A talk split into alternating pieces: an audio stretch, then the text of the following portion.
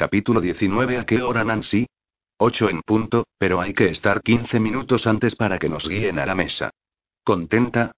Llamaré dentro de 10 minutos por si se te ha olvidado. Creo que los Trumper han salido a la madre y no al pobre padre quien sufre los constantes agobios organizadores de su esposa. Estaremos aquí, vamos a pedir comida china, ¿te apuntas? No. Una voz grave resuena en la otra parte de la casa. ¿Quién ha sido? Ems, no lo sé todavía.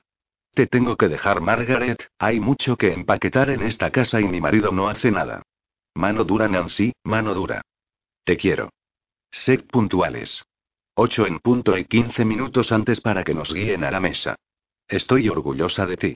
Muerdo mi labio pensando en que aún no me acostumbro a que mi suegra me ame tanto, inclusive que lo hiciese antes de conocerme, aunque ella de veces saque el carácter trumper, es pura dulzura. Suspiro terminando de fregar los platos del desayuno, estoy segura que dentro de diez minutos llamará de nuevo para recordarnos a qué hora debemos de estar allí. Esta noche vamos a asistir a una fiesta que organizan todos los años los amigos de mis suegros. Margaret está ilusionada con la idea de que va a presentarme como su nuera y a presumir de mi embarazo. Bastián me ha prometido que cenaremos y que después de saludar a todos volveremos a casa ya que me ha prometido la segunda parte del masaje que me dio ayer. Aún estoy adolorida por cómo mi marido cumplió su amenaza de follarme hasta caer dormida. Los gritos que se oyen de fondo son graves y sonoros. ¿Cómo no? Lanzo el trapo a la encimera esquivando las meadas nuevas de mi cachorro y me adentro en la ya vacía, habitación de los invitados. ¿Qué ocurre ahora? ¿No podéis dejar de gritar? Me cruzo de brazos. Incompetente. Bastián grita a su hermano Sebas.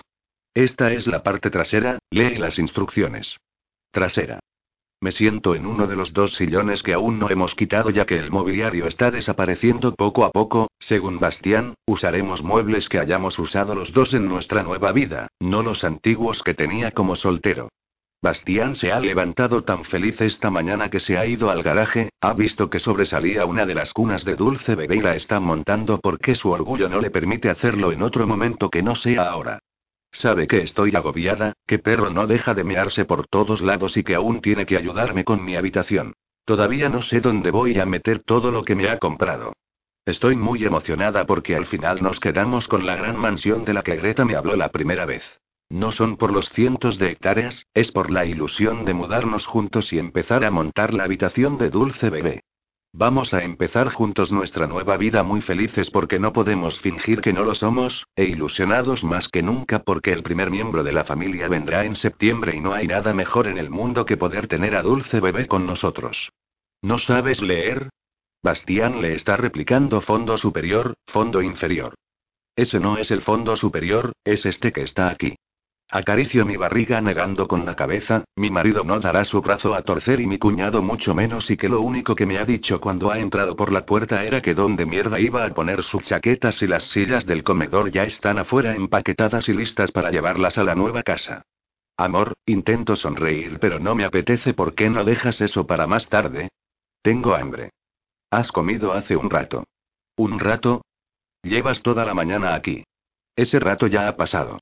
Si mi hermano no fuera tan listillo hubiéramos terminado en cinco jodidos minutos. Bastián eleva más la voz haciendo que Sebas le gruña aún más. Sabes que yo he montado más de una cuna y por eso te has arrastrado para que te ayude. ¿Dónde queda tu hombría? Bastián se levanta con uno de los palos de madera en la mano y reta a su hermano con la mirada. Si mi suegra estuviera aquí intervendría, pero yo no soy ella, si se quieren matar que lo hagan en la habitación de invitados. Llamo a perro con la mano y mi cachorrito me persigue mientras me dirijo a la cocina, pediré la comida china y a quien no le guste lo que pida, que no coma. Juego con una revista sobre la cara de mi cachorro cuando el tercero en discordia aparece. Está enfadado, nada anormal si no fuera porque viene de un recado y su cara tenía que ser diferente. ¿Sabe mi hermano que la puerta del garaje está abierta? Sí, estamos EMS y empaquetando y sacando cosas afuera aprovechando que no lloverá. ¿Qué tal te ha ido? ¿Dónde está? Afuera. Necesito otro nuevo. Bastián. Grita a su hermano.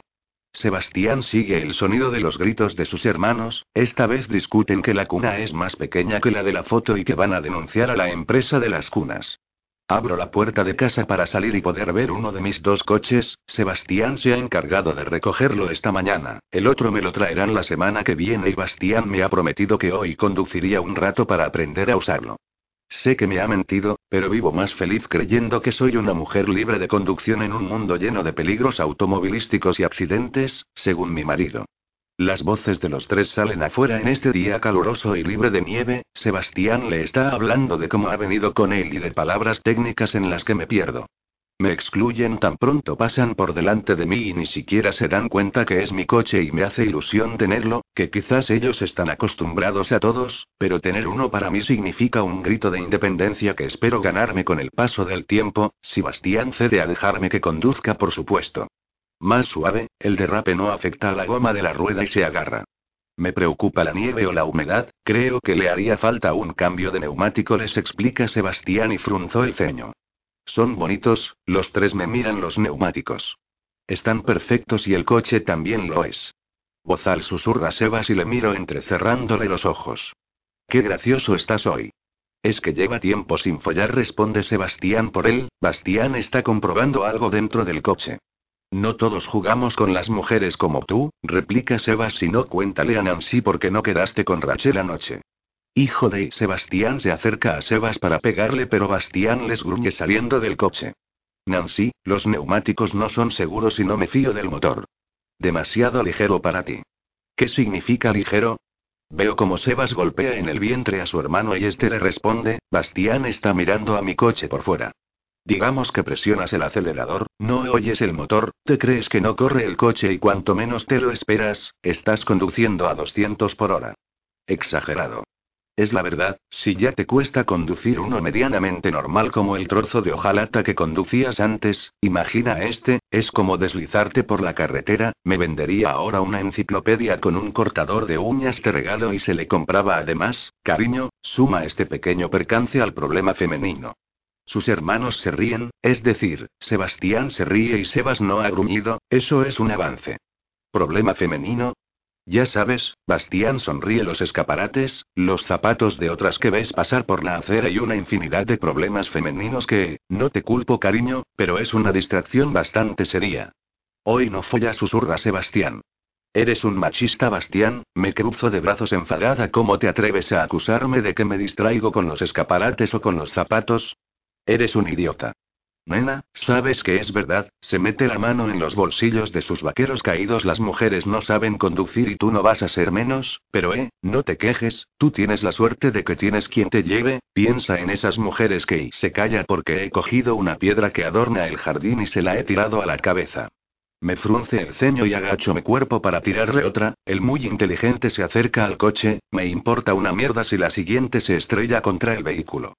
La tercera vuela y le da en su hombro, veo a sus hermanos divertidos viendo la escena y les lanzo dos a ellos que me gruñen en respuesta. Tú y tú, largo señalo dentro de la casa y mis cuñados obedecen. Bastián quiere ser gracioso y entrar con ellos, pero otra de las piedras que le lanzo hace que se detenga y me mire enfadado problemas masculinos.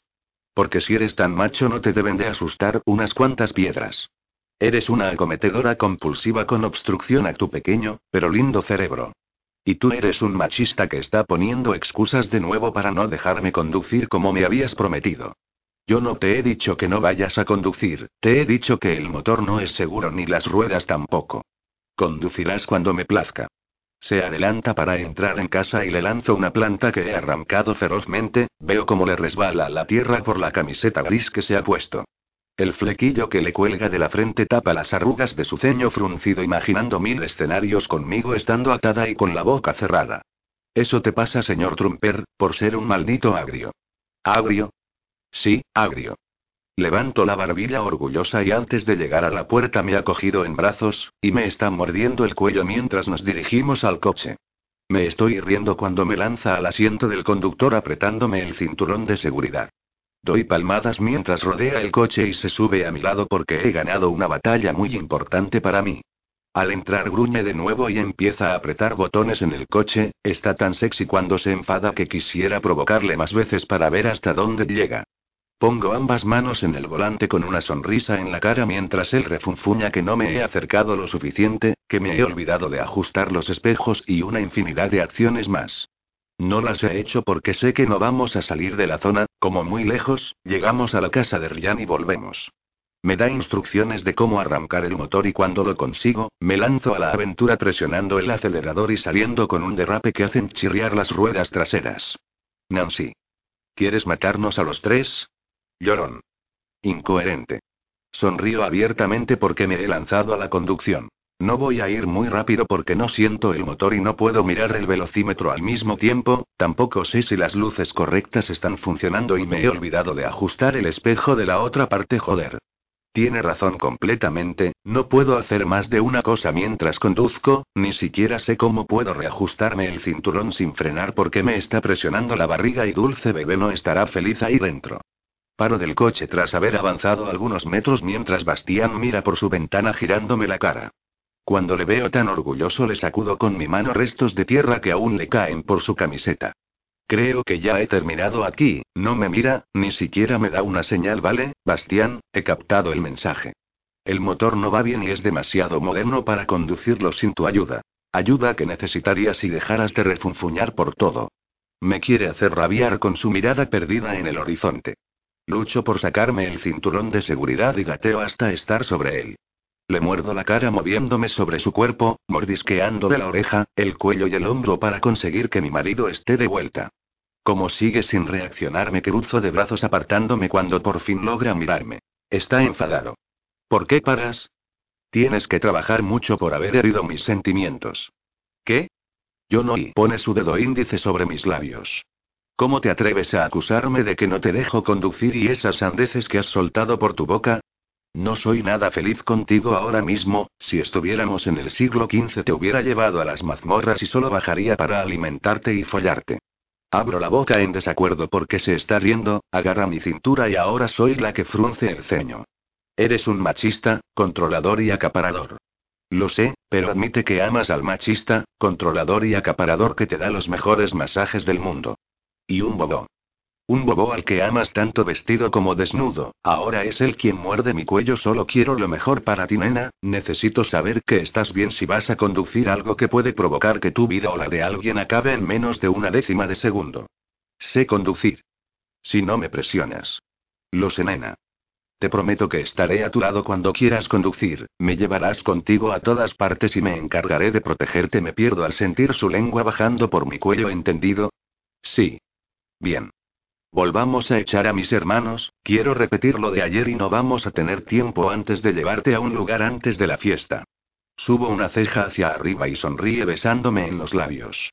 Mucho más tarde, cuando ha cumplido su promesa de echar a sus hermanos, de repetir lo de ayer y de invitarme a comer. Nos encontramos en un atasco en plena avenida Michigan por las obras que se están produciendo. Tenemos a perro con nosotros porque lo hemos llevado a correr un poco, bueno, lo hemos llevado para que corra y que Bastián le persiga porque no quiere estar con nosotros. Hemos pasado un momento divertido y el pequeño duerme plácidamente en su cuna de coche que le compramos. Nuestros teléfonos no paran de sonar y cuando queremos ignorar a Margaret, ella nos manda mensajes amenazándonos con lo que nos pasará si no le cogemos la llamada. Bastián, enfadado por el atasco y por el constante abuso de su madre, descuelga el teléfono en manos libres una vez más. Madre suspira avanzando. ¿Estaréis en casa a las siete y media? He decidido que vamos a ir a recogeros. Margaret, no vamos a ir a ningún sitio y para esta noche voy a seguir embarazada. Conozco a mi hijo y hará que no vengáis, como en la cena de anoche. Madre, ya te dije que Nancy se encontraba mal. Ya has tenido a perro toda la noche, confórmate con eso. Bastián, no me desafíes que tendrás consecuencias. Nunca me atrevería, madre. Entre algunas amenazas más que llegan a ninguna parte porque acabamos diciéndole que nos recojan, colgamos la llamada nuevamente y esperamos por la siguiente que no tardará en sonar. Bastián me ha dicho que todos los años antes de primavera, los amigos de sus padres hacen la fiesta para alardear de sus vidas. Se supone que van todos los miembros de las familias y los Trumper siempre han ido juntos, pero estos años atrás, había comentarios sobre una desastrosa familia porque ellos eran adultos y no se habían casado ni tenían hijos. Mi marido dice que este año Margaret va a estar entre rosas porque va a presumir de nuera y futuro nieto, algo que le entusiasma a mi suegra y el motivo por el cual no puede dormir desde hace una semana que nos lleva advirtiendo que no nos escapemos. Miro hacia perro que no se mueve y pongo la mano sobre la pierna de Bastián que esquiva los coches para adelantarse y salir del atasco. ¿A dónde vamos ahora? Ya te lo he dicho, es una sorpresa. ¿Una heladería? ¿Sabes lo que pienso de ti comiendo helados? Al menos cómprame algún pastel. Dulce bebé quiere comer pastel, me lo está diciendo. Te has comido mi música si pegas a la camarera para que te traiga el sorbete de limón doble. ¿No crees que ya llevas demasiado dulce en tu cuerpo? Quiero más. Quiero un sorbete de limón y almendras. No, quiero un sorbete de limón con almendras y sirope de fresa. Por favor. Gira la cabeza mirando por su ventana para ignorarme, siempre lo hace cada vez que le suplico con algo que no aprueba. Al menos hemos avanzado y no me grita a la cara por mi inconsecuencia sobre la comida. Frena el coche en mitad de una calle familiar pero no está transitada por coches porque las obras cortan la calle. En la otra punta podemos ver que hemos dado la vuelta y que trabajan firmemente en las aceras. Bastián se baja del coche y espero a que me abra la puerta, cuando lo hace, intento abrirla de perro para que salga con nosotros pero me niega con la cabeza. Será un momento, no nos vamos muy lejos.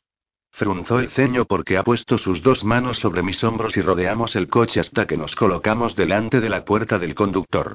Mi marido no deja que le mire para averiguar qué está pasando y por qué nos entretenemos tanto con la de cosas que tenemos que hacer antes de ir a la fiesta. Bastián. Mira bien. Ciega. ¿Qué miro? No veo nada, solo edificios, una acera, una planta muy fea en la puerta de un edificio, unas personas sentadas en un banco, algunas tiendas y una que me llama la atención, una tienda de maquis. No la había visto. Giro hacia mi marido besándole en los labios. ¿Ya lo has visto? Sí, vamos, corre, tiro de su mano pero no se mueve, muévete trumper, quiero ver si quedan esos merengues con bizcocho de fresa. Nancy, frunce el ceño no es maquis. Ven aquí. ¿Qué carácter? Me guía de nuevo hasta posicionarme delante de él, coloca ambas manos sobre mis hombros de nuevo, pero una de ellas se desliza hasta mi barbilla y hace que la suba para encontrarme con mi nombre. No, para encontrarme con mi nombre encima de un edificio resguardado entre dos. Frunzó el ceño porque no entiendo nada, no debe de tener más de diez plantas y parece de última generación. Los cristales son negros, es plateado y mi nombre encima del edificio es lo que más llama mi atención. Está bordado con color dorado y brilla por los últimos rayos de sol que le llegan desde la parte de atrás. ¿Qué es esto? Tu propia empresa, me giro para ver que está sonriendo orgulloso. Siempre te quejas, barra, avergüenzas de ser una trumper. Eres persistente en que no me necesitas para hacer tu carrera profesional y te niegas a trabajar en alguna de mis, barra, nuestras nuevas empresas por el simple hecho de haberte casado conmigo. No quieres que te ayude, te extiendo la mano y la rechazas continuamente. Por eso he pensado en regalarte un edificio virgen y casto con tu nombre y sin apellido para que inicies tus planes ahí dentro, sin mí y sin mi ayuda.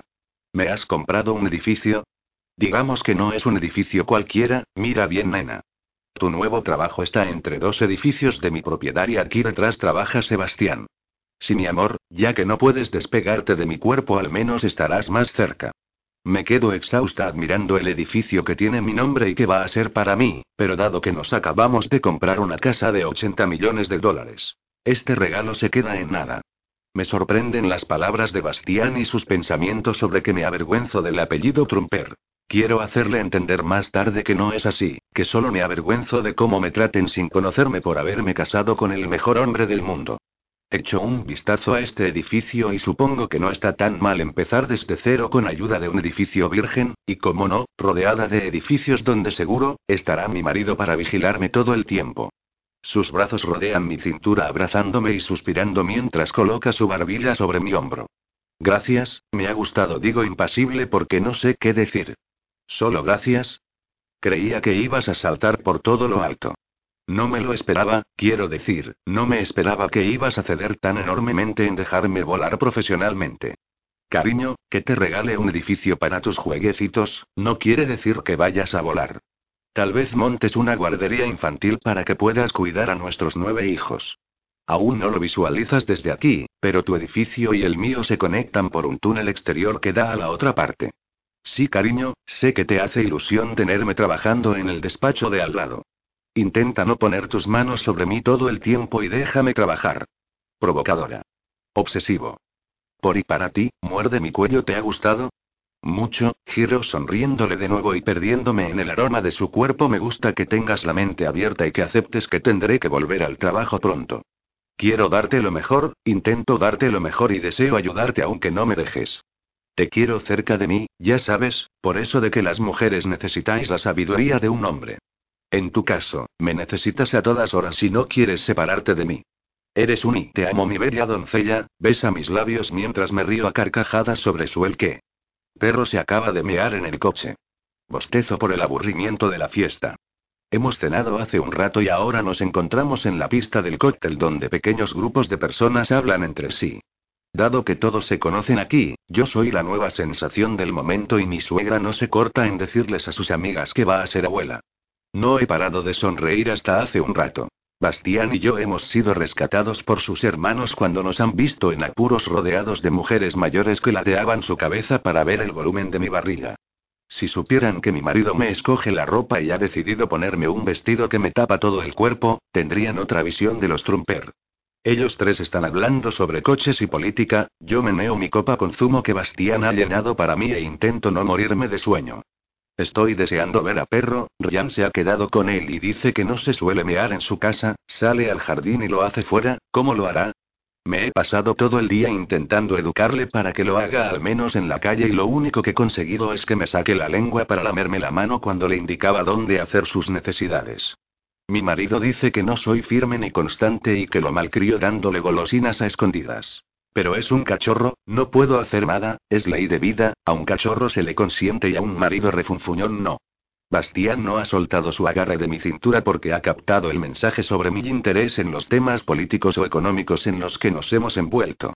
Hago un repaso a todas las personas que hay en la sala y la mayoría de los jóvenes estamos igual de aburridos, las madres o abuelas presumiendo de las hijas o nietas y los hombres riendo con una copa de champaña en la mano e ignorando a las mujeres. He conocido a mucha gente pero he olvidado el nombre de todos, mis cuñados me han dado la versión más reducida de la alta sociedad que se encuentra en esta fiesta. He de admitir que me he fijado en las posibles mujeres que puedan echarle el ojo a mi marido. Él no se separa de mí pero lucharé contra quien sea para que no hagan ningún movimiento extraño. Bebo de mi copa riéndome mentalmente de los celos que han nacido en mí desde que conocí a Bastián, ya no es un hombre inalcanzable o alguien que me manipulaba para que me creyera que existía un futuro con él. Ahora estoy casada con ese hombre y no habrá nadie quien me lo quite. Nadie. La palma de la mano de mi cuñado casi se estampa en mi cara y mi marido le golpea regañándole. Despierta, si es muy divertido. Todavía queda lo mejor, dice Sebastián. ¿Más? Después de haberme comido cuatro piezas de carne grasienta no creo que tenga cuerpo para nada más. Por eso estamos de pie, para bajar la comida, ¿o no? Sebastián mira a sus hermanos que están gruñéndole el camarero que insiste en que cojan unas copas de champán. ¿Cuándo se acaba esta tortura? Le susurro a Bastián. Nancy, cariño, mi suegra viene acompañada de otra mujer que juro haber saludado ya si no tiene el mismo pelo gris que las 200 mujeres de aquí. Hola. Es mi nuera, la de mi Bastián, mi hijo mayor. Qué bonita es. Y gorda Sebastián añade felizmente. Ya conoces a mis dos hijos restantes, Sebas, mi segundo y Sebastián, mi pequeño. Sí, todo lo tiene pequeño, añado disimuladamente con una sonrisa haciendo que Bastián y Sebas se rían de su hermano. Aguantamos unos minutos de agobio con esta mujer que no dejaba de tirarle los tejos a Sebas, ya se han ido emocionadas a otro grupo de mujeres y nosotros nos hemos apartado un poco más. Bastián no afloja su agarre, está un poco nervioso porque hay hombres que pueden llegar a mí y se niega a que tenga ningún contacto con ellos, y es una decisión irrevocable. Intento que se relaje un poco cuando otra mujer mayor viene a nuestro grupo de cuatro. Pero si son los Trumper, la mujer se tira a los brazos de Sebastián para besarle la cara y hace lo propio con Sebas, pero mi marido se distrae dándome un beso a mí para evitarla. Ya entiendo, veo de reojo que mis cuñados se apartan las babas de la cara con un pañuelo que han sacado de sus bolsillos y tú debes de ser la encantadora novia de Bastián. Mi esposa, señora Sayen. Encantada de conocerte, querida. Enhorabuena por el bebé. Gracias, contesto educadamente. Voy a buscar a vuestra madre antes del momento de la tarta. ¿Tarta? La mujer se da la media vuelta yéndose y Bastián me gira la cara para no mirarme. ¿Cómo se atreve a ocultarme que hay un momento de tarta en esta fiesta? Golpeo su brazo y me mira bufando. ¿Por qué no me has dicho lo de la tarta? Me hubiera animado más. ¿Animarte más pequeña golosa? Te has comido nuestros postres y con los merengues que me has hecho comprarte en Maquis son más que suficientes para tu organismo. Además, la tarta está malísima. Mentiroso Sebastián provoca de Bastián. Voy a comer tarta, es lo menos que puedo hacer ya que me obligas a venir a esta estúpida fiesta pudiendo salir con mis amigas. Amigas que están en casa de Diane y Vivi. No serás bienvenido allí. No todo es lo que estás pensando, van a hacer cosas divertidas también levanto mi barbilla. Sin ropa añade Sebas que lamentablemente se niega a decir más de dos palabras simpáticas. Eso no tiene nada que ver, no todo gira alrededor del sexo con mujeres. Son personas normales. ¿Quieres que vayamos y lo ves por ti misma? Bastián mira el reloj, son las once y media, creo que vas a llegar comenzando la fiesta. Qué gracioso, me burlo de Bastián que me da un beso en la frente y me dirijo a Sebastián pues Rachel está con ellas, ahí lo dejo. La cara de Sebastián se arruga y Sebas niega con la cabeza. Menos mal que mi marido ha captado el significado de mi pequeño puñal hacia mi cuñado y se está riendo. Te dije que le pusieras un maldito bozal. Susurra Sebas a mi marido. Vamos, Sebastián, no te quedes callado imaginándote a Rachel allí. Total, es una fiesta entre chicas y harán lo que siempre hacemos cuando nos reunimos. Un poco de críticas y sexo pervertido unas con otras me río a carcajadas y ahora Bastián me mira mal. ¿Has ido a sus jodidas fiestas de lesbianas? ¿Qué? No, no he ido, su gesto duro hacia mí sigue impasible en serio, no he ido. Has dicho, lo que siempre hacemos cuando nos reunimos. ¿Eso quiere decir que hay un nos? Te lo dije, Sebas vuelve a susurrar atada y con bozal. Oh Sebas, deja de ser un amargado y déjame en paz. Para tu información, Bastián, estaba tan preocupada en comerme la comida que veía a mi alcance que me olvidé de ir a sus fiestas. Ya sabes que no he tenido contacto con ellas, solo con Trevor. ¿Te has ido con Trevor a otras fiestas? Bastián está tan inquisidor que estoy empezando a agobiarme. Claro, Bastián. Sacaba a su pequeña pelota que crecía por días a fiestas de sexo salvaje, si supieras la de cosas que he hecho en tus ausencias y no me creerías. Oh, oh Sebastián bebe de su copa porque sabe que va a presenciar una discusión, yo también lo presiento. No juegues con eso. Cuentista. Impertinente. Obstinada. Golpeo su brazo de nuevo antes de que alguien empiece a anunciar que la tarta se va a servir en el pabellón de al lado. La cara se me ilumina como si me hubieran dicho que hay dos Bastián más esperando por mí en casa para tener sexo pervertido a todas horas durante toda mi vida. Arrastro a mi marido para que lleguemos los primeros y hacernos con los trozos de tarta, no quiero que nadie me quite lo que me pertenece, ni a mí ni a los Trumper, porque pienso comerme todos los trozos que pueda robar de la deliciosa tarta gigante que ya estoy viendo desde aquí. Lento, mueve tu trasero. Nancy, por el amor de Dios, es solo una tarta. Son mis pensamientos, cariño, le susurro, me la imagino sobre tu cuerpo y yo lamiéndote poco a poco.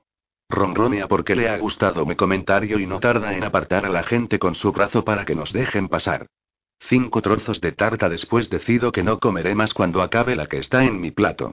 Mi suegro me ha dado su trozo antes de retirarse a una sala donde juegan a las cartas y beben alcohol del caro. Mi suegra sigue de charla con sus amigas porque se ha traído una fotocopia de la ecografía de Dulce Bebé.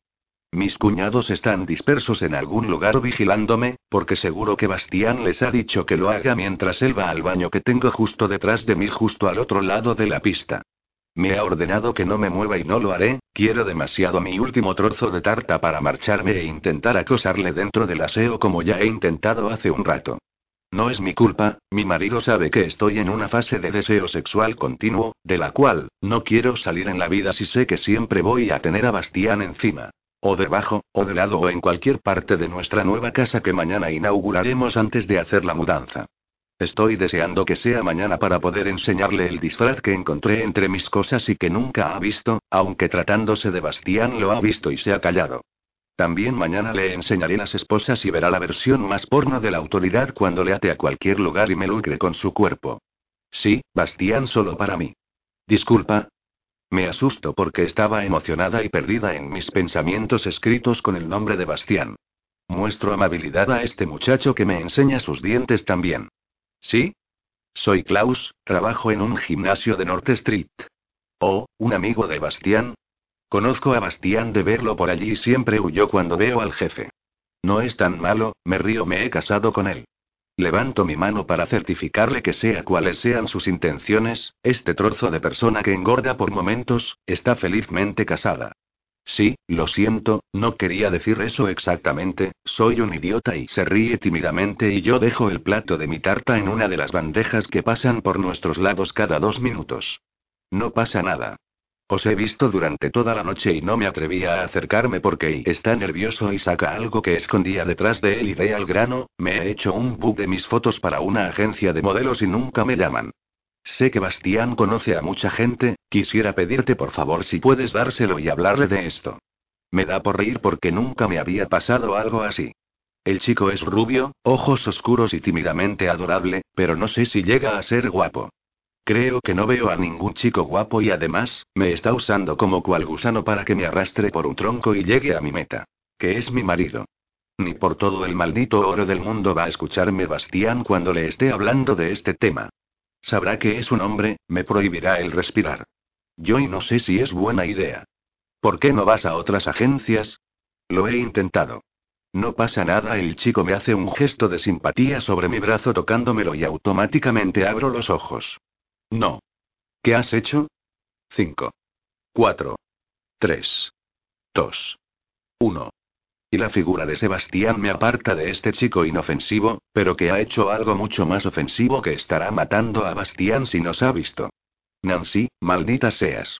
Sebastián me aparta del chico gruñéndome. Solo estábamos hablando.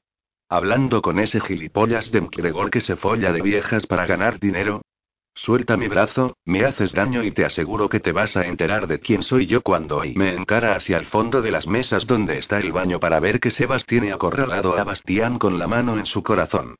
Cojo mi vestido para que no me moleste al correr mientras doy pequeños saltitos, entramos por una puerta donde se han metido y me acerco a Bastián que está a punto de desmayarse. Te ha tocado, susurra dramatizando y ruedo los ojos. No me ha llegado a tocar. Lo he visto, he visto cómo ponía sus sucias manos sobre tu brazo. Oh Bastián, me acerco a él para calmarle y tocar su mano que sigue sobre el corazón. No pasa nada, ha sido un mal gesto, solo quería que le promociones su book de fotos. Me contesta calmándose, lo hace con todas las mujeres que conoce. Él no estaba conociéndome. Sí, estaba. Añade Sebas muy serio y le miro regañándole con los ojos, no me sirve de ayuda. No, solo quería que te lo diera a ti porque sabía que eres mi marido. Previamente he subido mi mano para que vea que estoy felizmente casada, así que deja de imaginarte otras cosas. Y no me asustes de este modo, estás enfermo del corazón y voy a enfadarme como te dé otro infarto. Se recompone gruñéndome y llevándome lejos de sus hermanos. Tras cruzar algunos pasillos entramos a una especie de baño que no está abierto al público. El lugar donde nos encontramos es grande y todavía no sé ni dónde estoy, lo hubiera apreciado más si no fuera porque mi suegra no dejaba de distraerme cuando veníamos en el coche. Bastián, nervioso por haber presenciado una estupidez, me sube la manga de mi vestido y me echa agua. Resoplo frustrada pero le dejo que haga lo que quiera, porque por mucho que le negara que no lo hiciera, mis palabras irían a un fondo vacío. Restriega jabón sobre mi piel, añade un poco más de agua y no se ha quedado satisfecho hasta que no ha visto que mi brazo blanco está completamente rojo por haber frotado tan fuerte. Esto servirá, susurra. ¿No estás exagerando demasiado? No, no exagero. Mi esposa ha sido atacada por un alienígena y no permito que te haya tocado. Solo ha rozado la palma de su mano sobre la manga de mi vestido. Ni siquiera ha tocado mi piel. No sabemos dónde ha estado su mano. Podría haberte transmitido alguna enfermedad a ti o a Dulce Bebé. Moriría. Baja la manga de mi vestido delicadamente mientras pone su mano sobre mi piel, besa todo mi brazo empezando por mi muñeca y acabando en mi hombro que muerde desconsiderablemente. Me regaña con que no puede dejarme sola y yo le sonrío porque se ve muy adorable cuando actúa como un neandertal. Abre ligeramente su boca para besar mis labios, me agarra de la cintura estrellándome sobre las losas de la pared y se esmera en besarme hasta no parar. Bastián, pueden vernos. No pueden besar mi cuello sorteando el vestido para meter su lengua dentro de él y llegar a mi piel. Pero de repente se detiene cuando oímos unos pasos que se acercan a nosotros. Oh Dios, qué vergüenza, aparta tus manos de mí. Le doy manotazos. La puerta se abre cuando él se estaba negando a alejarse. Sebas aparece en escena y su cara lo dice todo, algo no va bien. Ambos mantienen una conversación secreta de hermano a hermano y me mantienen al margen de lo que se están transmitiendo. Tenéis que ver esto. Acompañadme. Bastián no está muy seguro de salir, pero cuando yo lo hago, mi marido no duda y se une a mí agarrándome la mano. Estamos siguiendo los pasos de Sebas, el hombre que ha entrado en un baño e interrumpiéndonos porque algo muy importante ha debido de pasar. Salimos al mismo sitio por donde hemos venido, siguiendo los murmullos de la gente que se agolpan en un balcón de afuera donde he estado antes con Bastián besándonos. Mi marido aprieta mi mano tan fuerte que me hace daño, es su señal de que está muerto de miedo porque no puede controlar algo que todavía no sabe y no me ha prevenido lo suficiente, alejándome o encerrándome en casa. Nos mezclamos entre la gente cuando nos encontramos con el muro que choca en mi barriga y el perfume de Sebastián me avisa de que está a mi lado. Enfrente, una escena que no dejará de perseguirme. ¿Qué ha pasado? Digo yo primero porque Bastián está abrazándome por la cintura, seguramente apartando a algún hombre que pueda tocarme. Aviso de bomba, responde Sebas tranquilo. Miro hacia Bastián y está moviendo su mandíbula con la expresión más enfadada que he visto nunca. Uno mis manos a las suyas acariciando mi barriga y relajándome como supongo que debe de estar haciendo él. Bill y Ria están siendo arrestados por el FBI, hay un helicóptero que está volando el cielo y todos estamos viendo la escenita que están montando. La gente murmulla y Bill está gritando el nombre de Bastián, Ria está llorando y resistiéndose a dos mujeres que le están metiendo en una furgoneta blindada. Siento en mi cabeza el corazón de Bastián latir más rápido de lo normal y no es porque está excitado o porque estoy andando desnuda. Es por el hecho de que ha escuchado lo mismo que yo, aviso de bomba. Los gruñidos de mi cuñado Sebastián resuenan más fuertes que nunca uniéndose a los de Bastián que le responde y Sebas que no tarda en hacer el mismo sonido trumper del que me he acostumbrado. ¿Cómo ha sido? pregunta mi marido. Rápido, Sebastián responde. Han salido de un coche dispuestos a entrar aquí y el FBI se ha presentado al instante saliendo de la nada. Lo sabía, Sebas se encara a su hermano Bastián y vuelve la vista hacia el frente. Estarán una buena temporada en la cárcel. Río admirando la escena, no hace falta más palabras. No sé si Sebas lo ha planeado, si ha puesto punto y final a mi tortura, pero en parte me alegro de que esté pasando esto y no sé por qué. Bastián apoya su barbilla sobre mi cabeza sin dejar de acariciar mi barriga y poco a poco la gente se disuelve volviendo a la fiesta. Me acabo de quitar un peso definitivo, en un futuro me preocuparía si mi marido no llegara a casa para la cena o si tuviera llamadas sospechosas. Ahora sé que por fin, nuestra pesadilla ha acabado. El circo que acabamos de ver desaparece y con ellos toda la gente de alrededor. Bastián y yo nos quedamos solos mirando a las estrellas que hoy brillan, para mí, más que nunca. ¿Estás bien? Pregunto porque creo que debo de hacerlo. Si la descarada de mi esposa no hubiera interaccionado con el sexo opuesto estaría mucho mejor. Giro chocando mi barriga con su cuerpo y alzo mis brazos hasta dejarlos sobre el chaleco que le he obligado a que lleve porque me encanta el tres piezas de sus trajes. Le miro a la cara y me refunfuña que no le comprendo porque no soy una buena esposa, ya que me atrevo a mirar a otros hombres sin su consentimiento aprovechando que estaba en el baño. ¿Y eso a qué ha venido? Ha arrugado la cara porque le he pegado fuerte en el brazo. Para que cierres la boca de una vez y respondas a mi pregunta, ¿estás bien por lo que acaba de pasar? Sí, lo estoy, su voz es ronca, aliviado y en paz. ¿No te preocupa lo que hayan podido hacer? Están donde se merece. Para siempre. ¿Lo sabías? No, mi hermano ha investigado sobre ellos y me contó que no le había gustado lo que esos dos escondían. Ella pasaba cantidades bastante grandes a Tailandia y Bill las financiaba. Él era el correo entre ella y los vendedores. ¿Por qué no me lo has dicho? Porque mi hermano me lo ha soltado esta mañana cuando estábamos montando la cuna de dulce bebé. No sabía que iba a pasar todo esto delante de la gente que los conoce, que los ha visto en alguna que otra fiesta y que han sentenciado a esos dos para siempre. Como yo ya lo hice. Van a estar encerrados toda una vida, susurro mirando a las estrellas desde mi posición. Vida que podría haber perdido si no te hubiera conocido. Me hubiera dejado arrastrar por ellos dos si hubiera acabado en la cárcel, sin fianza y cumpliendo una condena que no merecía. Me alegro de que estés en el lado bueno, le beso en los labios con una sonrisa bien grande bordada en mi cara. Yo también me alegro de que estés en mi vida y de haber sido algo para ti, haberte sacado de la oscuridad y que te haya jurado amor eterno dos veces. Mi marido. Mi esposa. Responde besándome en los labios y de repente frunce el ceño. Sujeta mi mano fuertemente y nos hace bajar las escaleras del balcón donde estábamos asomados.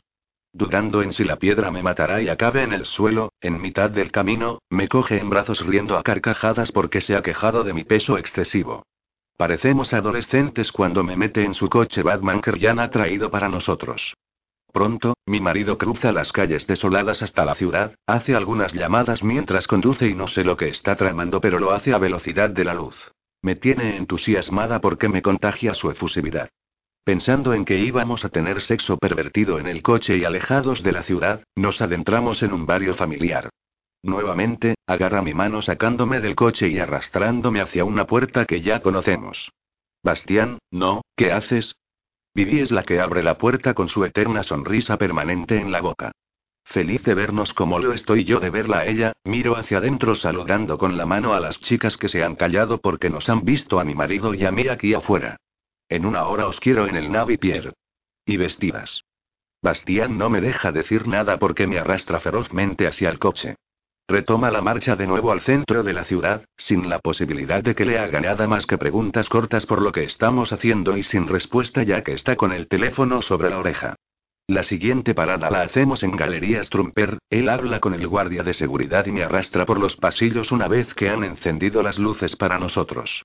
Nos paramos enfrente de una tienda que amé antes de conocerle, soñando con que algún día tendría que venir para cumplir mi sueño. Él lo ha hecho realidad, y viendo lo que estoy viendo, será la tercera vez. Bastián, cariño. Veinte minutos. Pero y Nancy, veinte minutos. ¿Qué? Desaparece dejándome a solas con las luces encendidas y en la tienda de vestidos de novias más exclusiva de la ciudad. Aquí vine la primera vez, pero a mi suegra no le agradaba las trabajadoras, por eso, nos fuimos a otra. La cabeza de mi marido asoma de nuevo. ¡Qué susto, por Dios! Nancy.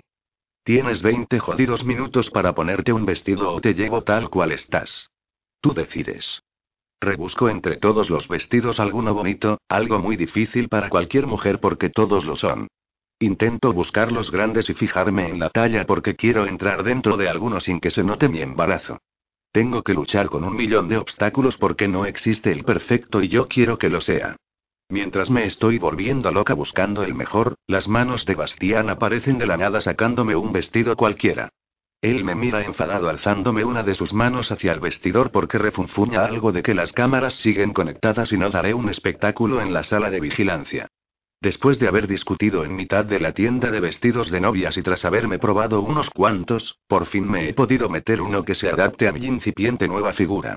Cuando abro la cortina del probador para enseñarle que este es el definitivo, Bastián pone una mano sobre su corazón y se hipnotiza como yo lo estoy porque me siento hermosa. Es bastante grande, parezco una princesa con brillantes por el todo el vestido de manga larga y luzco preciosa. Doy una vuelta delante de él provocándole, está enfadado porque hay cámaras y va a romperlas todas porque me quiere hacer el amor aquí y ahora. Quiero casarme tantas veces quiera.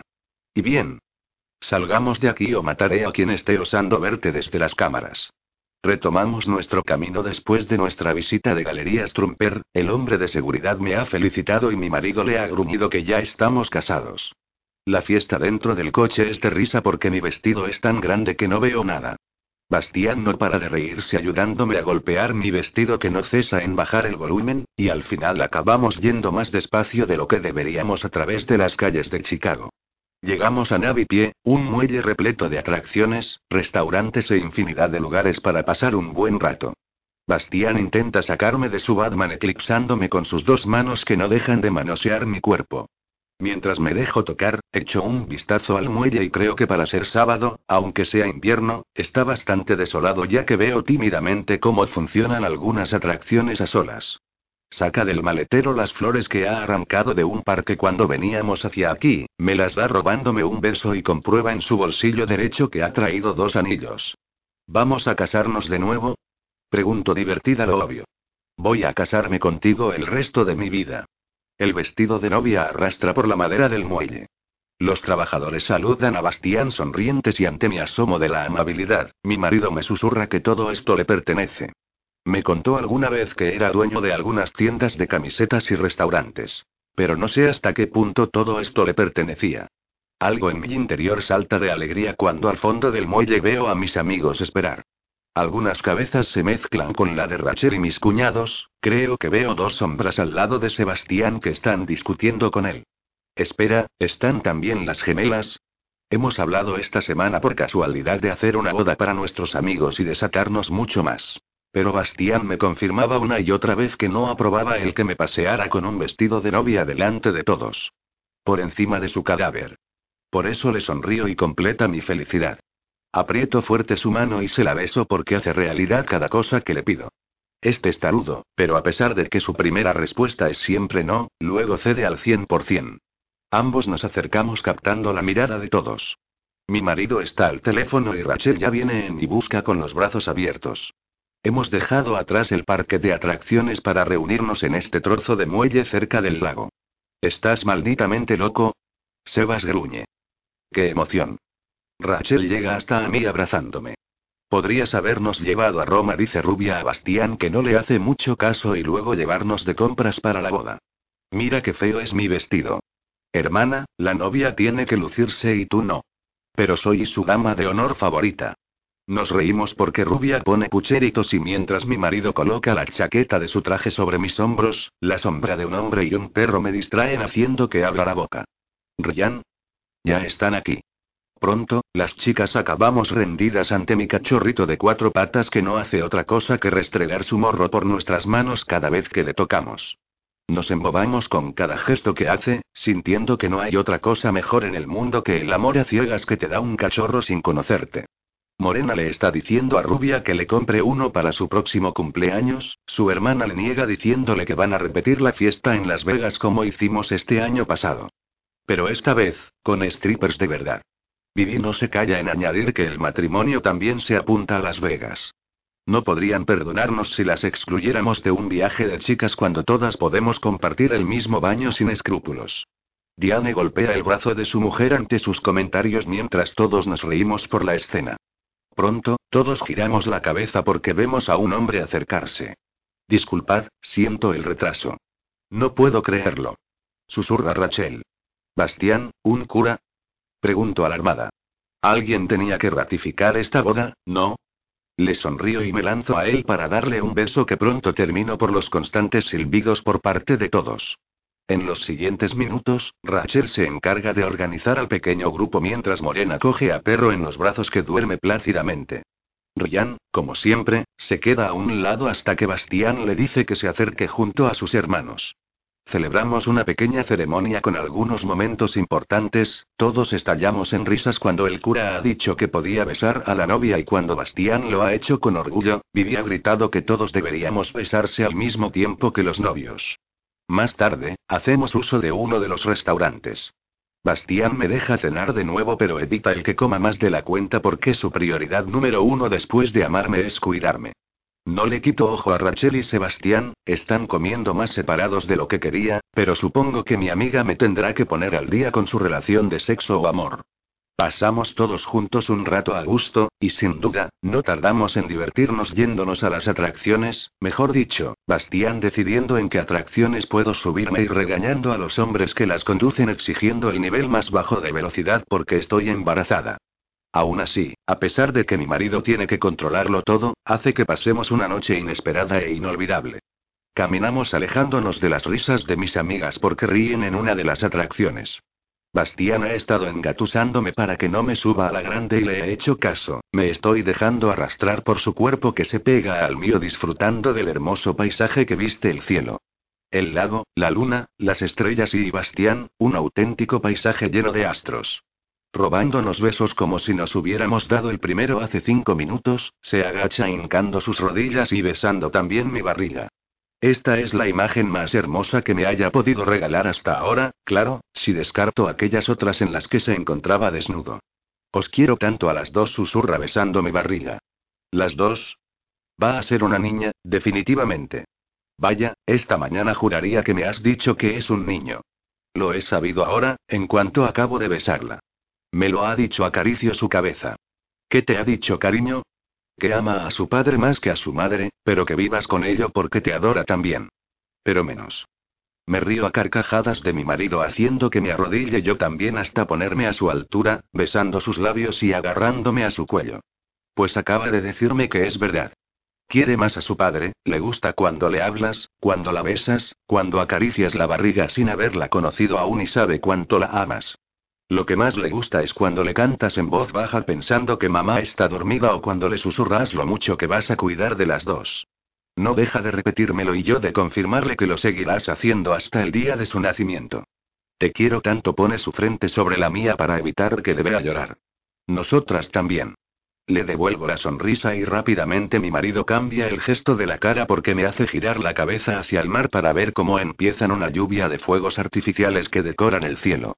No podían faltar en nuestra tercera boda, nos levantamos abrazándonos viendo el espectáculo de colores.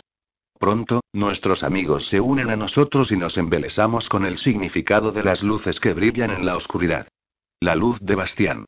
Capítulo 20 Puedo oler desde aquí el oro, ver los diamantes de nuestro lavabo y seguir pensando en que tantos millones de dólares que vale una casa y hay una gotera que me está matando lentamente. Llevo horas pendiente en si ese sonido irritante parará o seré yo la que lo haga parar.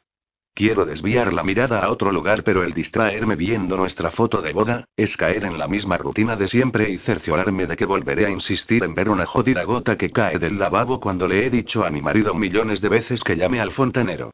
Sin embargo, sigo pensando en la gotera del grifo, imaginándome cómo sería poder levantarse, caminar hacia el baño y poner alguna toalla en el lavabo para que no haga tanto ruido. Claro, que él no lo escucha porque está tan jodidamente durmiendo plácidamente que se olvida de que una gota proveniente del grifo, está cayendo a ritmo desorbitado y provocando fugas en alguna tubería. Creo. Además, no sé por qué me complico, no es mi lavabo, es el lavabo de Bastián que no suele usar porque usurpa mi espacio. Bastián. Atreviéndose a dormir como un niño pequeño, le venció el sueño antes que a mí. Obvio, que para eso tenía que haber dormido. Cosa que he olvidado desde hace tiempo. Se mueve y no creía que iba a odiar tanto algo después de la gotera del baño, a mi marido tanteando si estoy en la cama o he subido a la maldita luna. Su mano acaricia mi brazo y yo rezo para que deje de hacerlo porque me pone histérica. Continúa acariciándome y besándomelo para avisarme de que se ha despertado.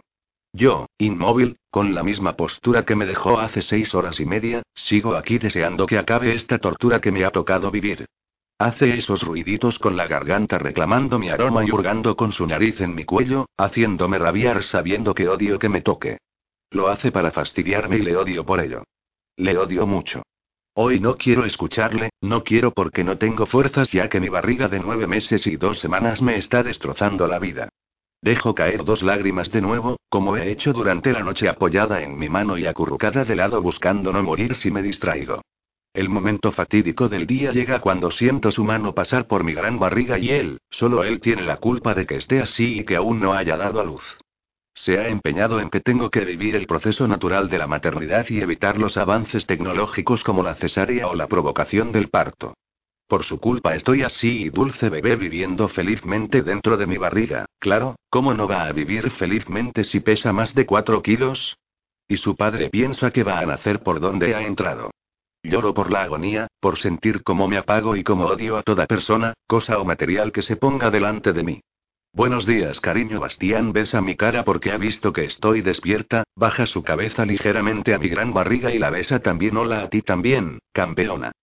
Sí, Bastián piensa que es una niña y yo espero que no lo sea para llevarle la contraria, maldito traidor. Ha discutido con todas las ginecólogas cuando me advertían que era mejor una cesárea por el peso del niño, pero no, el señor quiere parto natural porque según su madre, él también nació con más de 4 kilos y me dice que vea lo feliz que es mi suegra. Cierro los ojos pensando en verlos desaparecer por un día, que me dejen en paz y que se encarguen de mandarme flores y globos cuando ya haya dado a luz. Va a ser un infierno las siguientes horas, días, semanas, quién sabe, según mis ginecólogas Dulce Bebé y yo estamos sanos y es cuestión de esperar. ¿Esperar? Todos saben que llevo en la cama más de una semana, con mi marido al lado que no se ha separado de mí e inventándose temas de conversación para oírme hablar. Y dicen que tengo que esperar. Peso 200 kilos. ¿Cómo voy a malditamente esperar? El grifo susurro para mí misma. Bastián ha dejado la cama hace un rato, me alegro de que se haya ido. No quiero ver otra vez cómo presume de su cuerpo espectacular delante de mis ojos, contoneándose de un lado hacia otro en sus calzoncillos de marca soportando el calor del verano, mientras yo estoy en una cama, sudada, asqueada y con el mismo vestido que Bastián se niega a poner a lavar porque es especial para él. Cierro los ojos con lágrimas dentro, sintiendo como dulce bebé mueve su trasero dentro de mí porque está feliz de oír la voz de su padre que se acerca. Joder. La casa tiene 10.000 hectáreas, ¿por qué tiene que estar aquí conmigo? Que se vaya a la mierda, que me deje en paz. Le odio tanto, le odio tanto por infinidades de cosas y de no ser lo suficientemente fuerte como para gritárselo a la cara. Su sombra delante de mí me entorpece y no puedo ver cómo cae la gota 10.479.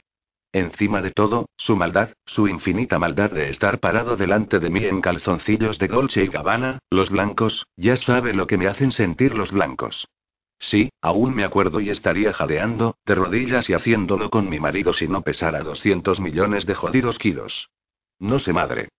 No responde. Le estoy hablando y está seria. No quiere que la toque. Hoy es diferente. Sí. Pronto, por favor. Vale. No tardes. Por favor. Sí. ¿Llamada a su madre? No se suponía que estaba aquí. No será tan idiota de llamarle pudiendo dejarme cinco minutos libres e ir a la otra punta de la casa para avisarle. Me está hablando al menos, eso creo, sigue el teléfono y ahora tendré a mi suegra con mi madre en la habitación. Llevan unas dos semanas aquí, una antes desde el día que salí de cuentas y otra de regalo para estar aquí en el momento que todos están esperando. Mi padre y mi suegro están en la casa de los Trumper y vienen a visitarme todos los días, sí, a ver películas aburridas en familia con una embarazada y un Bastián orgulloso de que estemos todos juntos. Mis cuñados van y vienen, pero hace dos días que no los veo porque me hicieron una broma y me sentó mal, se lo dije a Bastián y solo he hablado con ellos por teléfono porque se sentían mal. Si odio a un Trumper, ¿cómo no voy a odiar a toda la familia al completo? Odio todo. La doctora Wayne me dijo en secreto que me empezaría a encontrar mal y así llevo dos semanas. Pero dos eternas semanas que no acaban, no veo un final feliz a mi situación y Dulce Bebé no está por la labor. La gota cae, cae lentamente y ahora Bastián está vestido porque ha vuelto a ponerse delante de mí. Se agacha otra vez hablándome, diciéndome a la cara algo, pero no le presto atención. Me importa una mierda lo que me diga, hoy no quiero verlo y espero que se lo lleven de aquí. No voy a dejar que me duche como hace todos los días, que me acompañe a pasear ni que me meta más burritos porque ha leído que la comida mexicana acelera el parto. ¿Acelera el parto? ¿Me da comida mexicana y no es capaz de ingresarme en el hospital y que me lo provoquen? Este rubio idiota se contradice y juro por Dios que tengo ganas de ser madre ya y patearle el trasero. Sí, hacer que mi marido se vaya a la mierda y pegarle fuerte en la cara. La de cosas que puede pensar una mujer embarazada cuando vuelva a su peso ideal. A ver, ¿qué ocurre? Genial, mi madre. La que miserablemente faltaba, pero la única que le ha gritado a Bastián para que deje de agobiarme, una madre es una madre y si tiene que sacar el carácter sullivan, lo saca. Mientras no sea mi suegra, que pega esos grititos insoportables que tanto he oído, me da igual que ella esté aquí.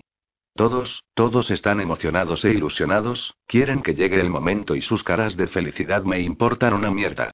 Yo soy la que está sufriendo y quiero morirme, dulce bebé se ha tumbado de nuevo a sus anchas y no puedo ponerme de lado. No habla. No me mira. No sé qué hacer, Nadine. Estoy muy nervioso. Lloro porque estar tumbada y estirada es la única postura que puedo mantener desde que Dulce Bebé se piensa que está en un sofá. Dios. Voy a castigarle por esto cuando tenga edad suficiente, me acordaré de los dolores inaguantables que me está provocando. Tesoro, cuéntame. ¿Qué te duele? Señálamelo. ¿Que le señale dónde me duele? Mi marido me duele por haberle dejado embarazarme. ¿Y quiere ocho hijos más? Me reiré en su cara cuando pueda hacerlo, no va a tener tanta buena suerte, pienso obligarle a que se opere y que no me embarace nunca más. ¿Qué ocurre? Mi suegra. Ahora estamos la familia al completo y mi marido se ha puesto los vaqueros que sabe que no debe de ponerse porque no se lo consiento. En serio, los rotos por todas sus jodidas esculturadas piernas. Le odio. Le odio con toda mi alma. Lloro mirando al techo, aguantando los llantos porque no voy a ser tan tonta de hacerlo delante de ellos. Ellos tienen la culpa, me quieren tener así, sufriendo en silencio como si estuviera agotando los últimos minutos de mi vida.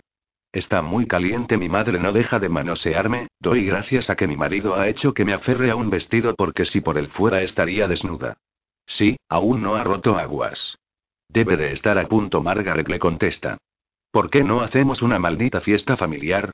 Venga, que se animen todos, Bastián, llama a un médico y que la vean. Viene en camino. Y a una ambulancia también, si no os importa. Más que nada porque Dulce Bebé se ha tumbado y hoy se siente feliz de torturar a su madre. Sí, vamos, dice mi madre y no sé lo que quiere decir tesoro, vamos a salir un momento. Tu padre y Sebastián están en el mercado con Lorraine, van a cocinar algo especial para que te sientas mejor. ¿De acuerdo? Vamos a por ellos y a recoger unas cosas que queremos darte para que te animes. No tardamos. En 30 minutos estamos aquí. Siento los besos de dos mujeres que no quiero perder en la vida. Las quiero a mi lado, las quiero en todo momento porque no quiero que se separen de mi dulce bebé y de mí. No quiero que me dejen sola con el energúmeno de mi marido que me está obligando a explotar en un momento a otro. La cara de mi marido se enfrenta a la mía, dándome un beso en la frente y aprovecho que Dulce Bebé está jugando dentro de mí para optar por la antigua postura. La que me mantenía torturándome, pero más despacio. Nena. Por favor, dime algo. No aguanto más.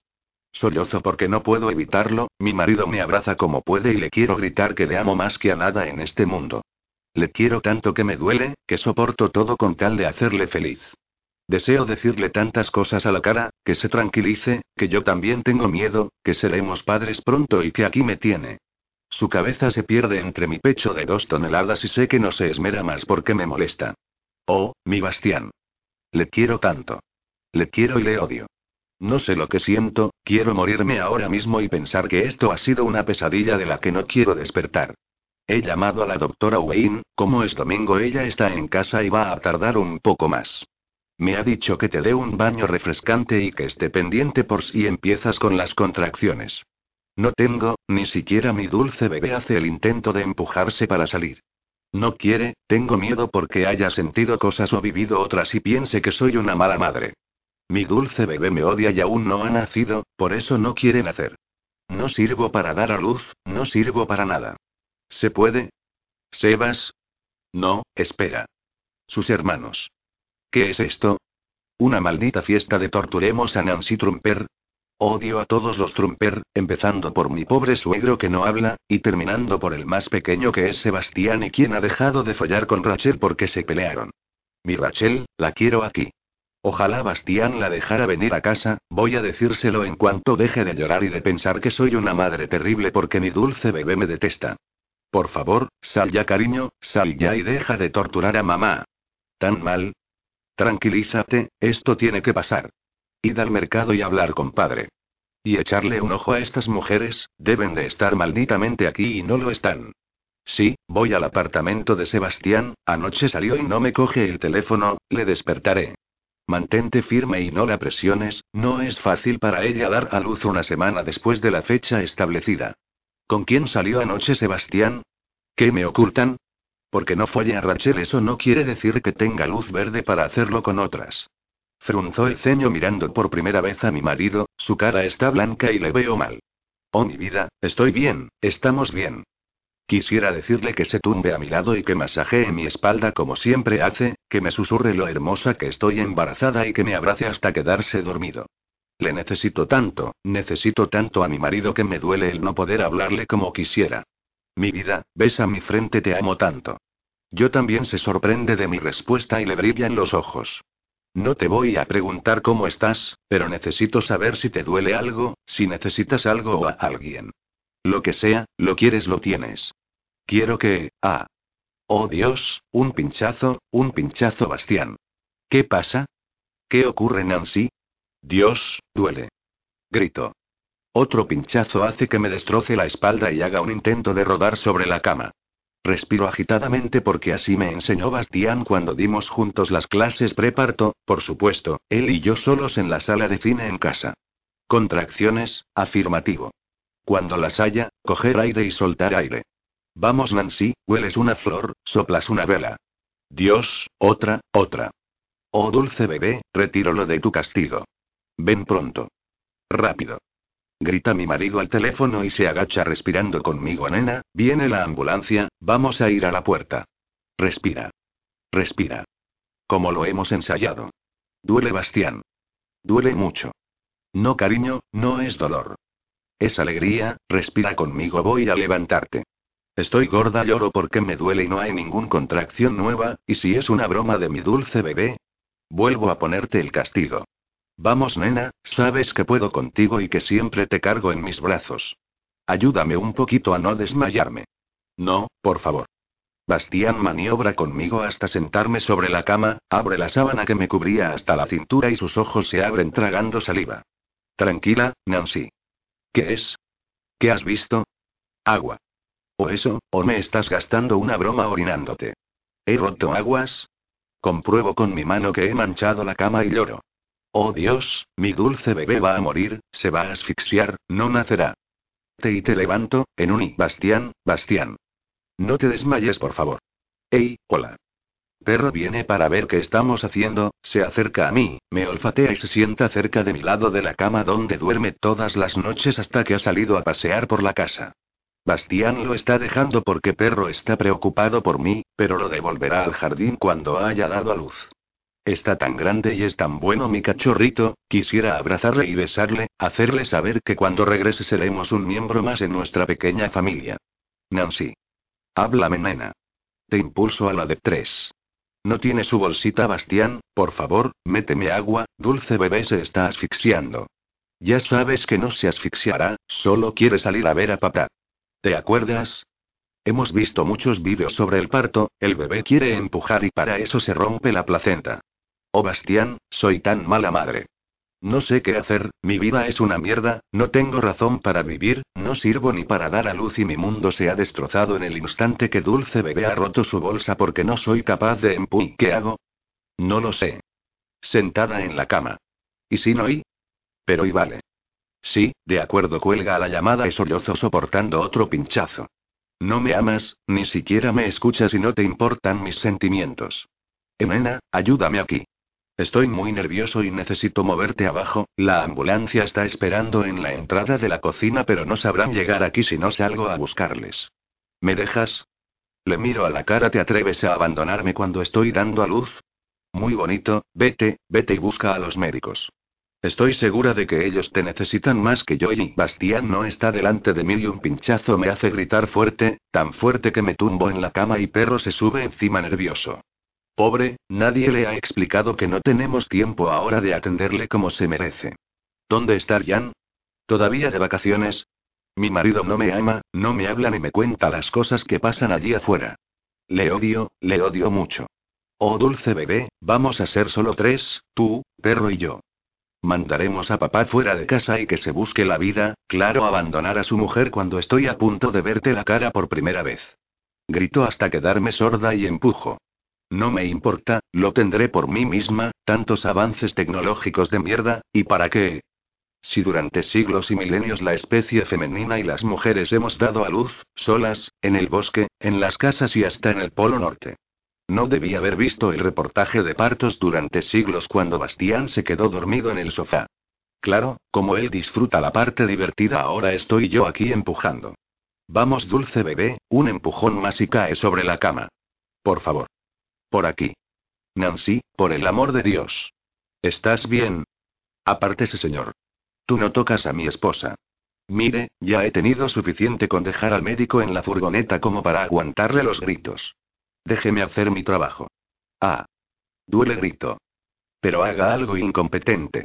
Mujer tenías que ser. No me extraña que haya más médicos hombres que mujeres. Mi marido le grita y me prometió comportarse cuando llegara el momento. Hola, ¿cómo te llamas? Una voz femenina capta mi atención. ¿Qué mierda te importa? Señor Trumper, fuera de aquí. Deje que haga mi trabajo, vuelve la mirada hacia mí. Yo me llamo Kim y soy la enfermera. Voy a comprobar los centímetros que ha dilatado y así podremos saber cómo va el parto. ¿Se puede saber por qué mi hospital se gasta el dinero en enfermeras ilusas como vosotras? Bastián le grita fuerte cuando ella está poniéndose el guante. Me y me llamo Nancy. Es muy importante que no te asustes, Nancy, y no aprietes, ¿vale? Si tienes una contracción, lo mejor es que respires y no la toques así, insolente. ¿No sabes ser más delicada? Muy bien. 5 centímetros. Las contracciones serán más frecuentes, pero aún no tienes que empujar. Voy a pedir a mi compañero que y compañera le corrige mi marido y ella para de hablar porque está acabando con sus nervios. Subiremos una silla de ruedas y la llevaremos al hospital. ¿Vale? No tardamos. La enfermera se va y la veo salir por la puerta. Lloro porque mi marido la ha espantado. Hemos planeado en más de una ocasión cómo iba a ser el momento del parto en las diferentes zonas de la casa, y si nos tocaba en la habitación, calmadamente y pausadamente iríamos a la puerta de casa y esperaríamos con paciencia a la ambulancia. Pero no, aquí, con mi marido, nunca salen las cosas como las planeamos y ahora ha echado a la mujer que tenía mi salvación en sus manos. Bastián, Bastián, empujo fuerte porque cuando lo hago se me calman los pinchazos. Estoy aquí, nena, estoy aquí. Ya viene corriendo con la silla de ruedas, te voy a sentar para que puedas. No, no quiero sentarme, quiero sacar a Dulce Bebé de mí. Está muriendo. Cariño, no he cerrado dos plantas del hospital para que las paredes vivan en silencio. Dulce Bebé nacerá en el hospital que elegimos y es irrevocable. Ah, Bastián. Quítame el dolor, por favor. ¿Dónde malditamente está la idiota de la silla de ruedas? Señor Trumper, deja de gritar que pondrá nerviosa a su esposa. ¿A qué sí, guapa? Me sonríe y Bastián le frunce el ceño. No quiero una guerra, necesito distraerle a ese piropo inofensivo gritando fuerte y empujando. Consigo lo que me proponía y los dos me ayudan a sentarme en la silla, perro da vueltas a nuestro lado, está ladrando porque no le gusta lo que está viendo. Mi cachorrito, susurro Bastián, perro, él tiene que ir a... Esta ha venido con más dolor. Miro hacia arriba y veo a Bastián que está empujando la silla por la casa, cogiendo el ascensor para que nos baje a la primera planta y lleguemos a la ambulancia. Podría decirle ahora cualquier cosa que no me haría caso, ¿ves dulce bebé? Papá no nos quiere. Los llantos nacen más fuertes y empujo con la fuerza de ellos aprovechando el momento. Los pinchazos de mi espalda son más continuos, ¿no se supone que Bastián tenía que estar contándolos? No, está discutiendo con alguien fuera de la ambulancia mientras dos mujeres me tumban en una camilla y me sonríen.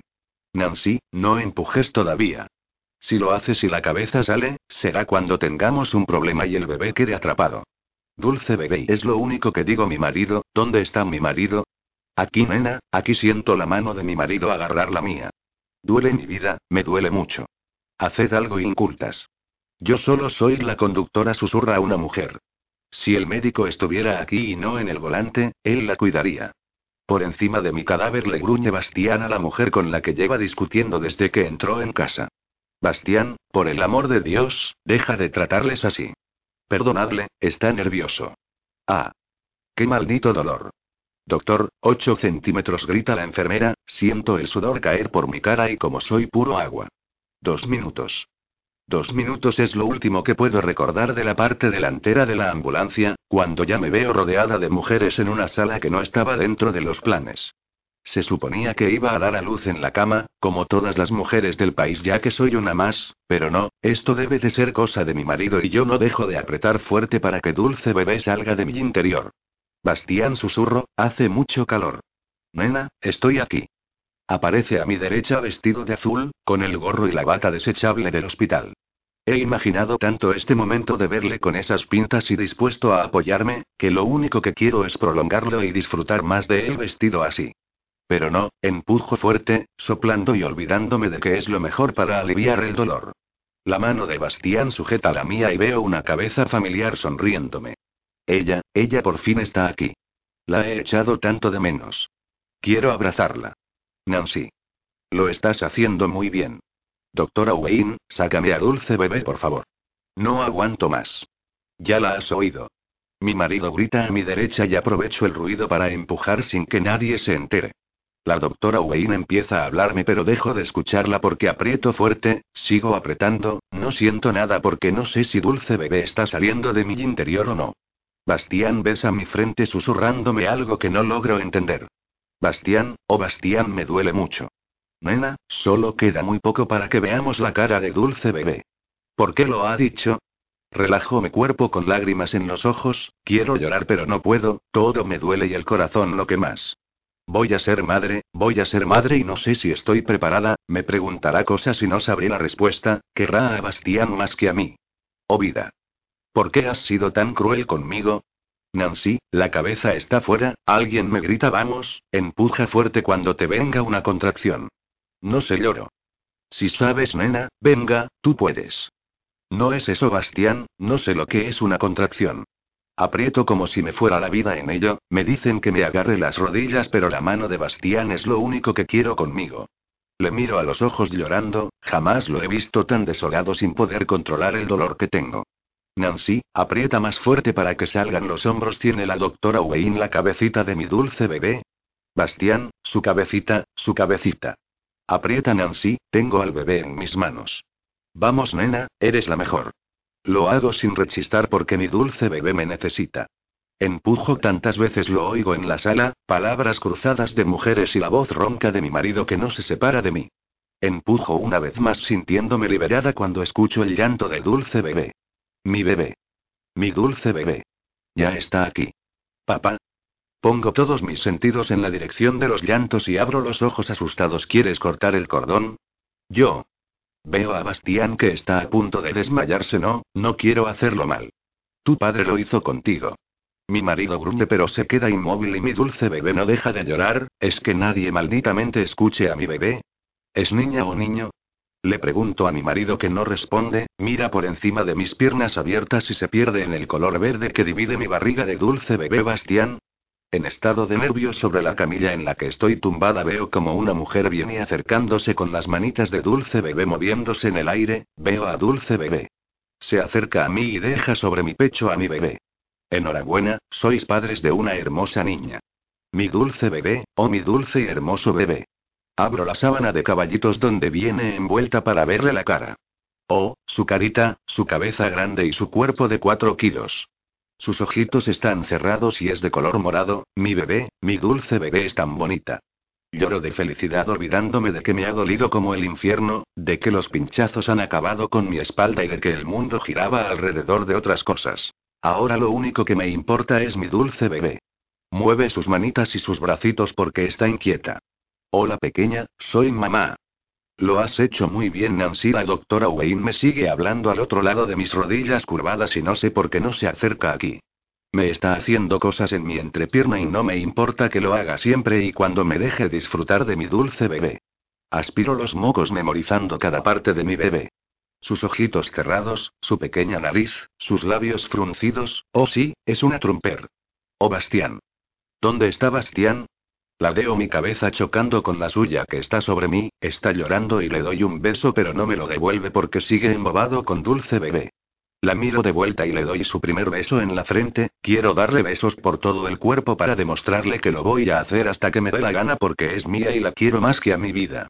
Bastián, ¿quieres cogerla? Vuelvo la vista a mi marido que se aparta de mí intranquilamente negando con la cabeza.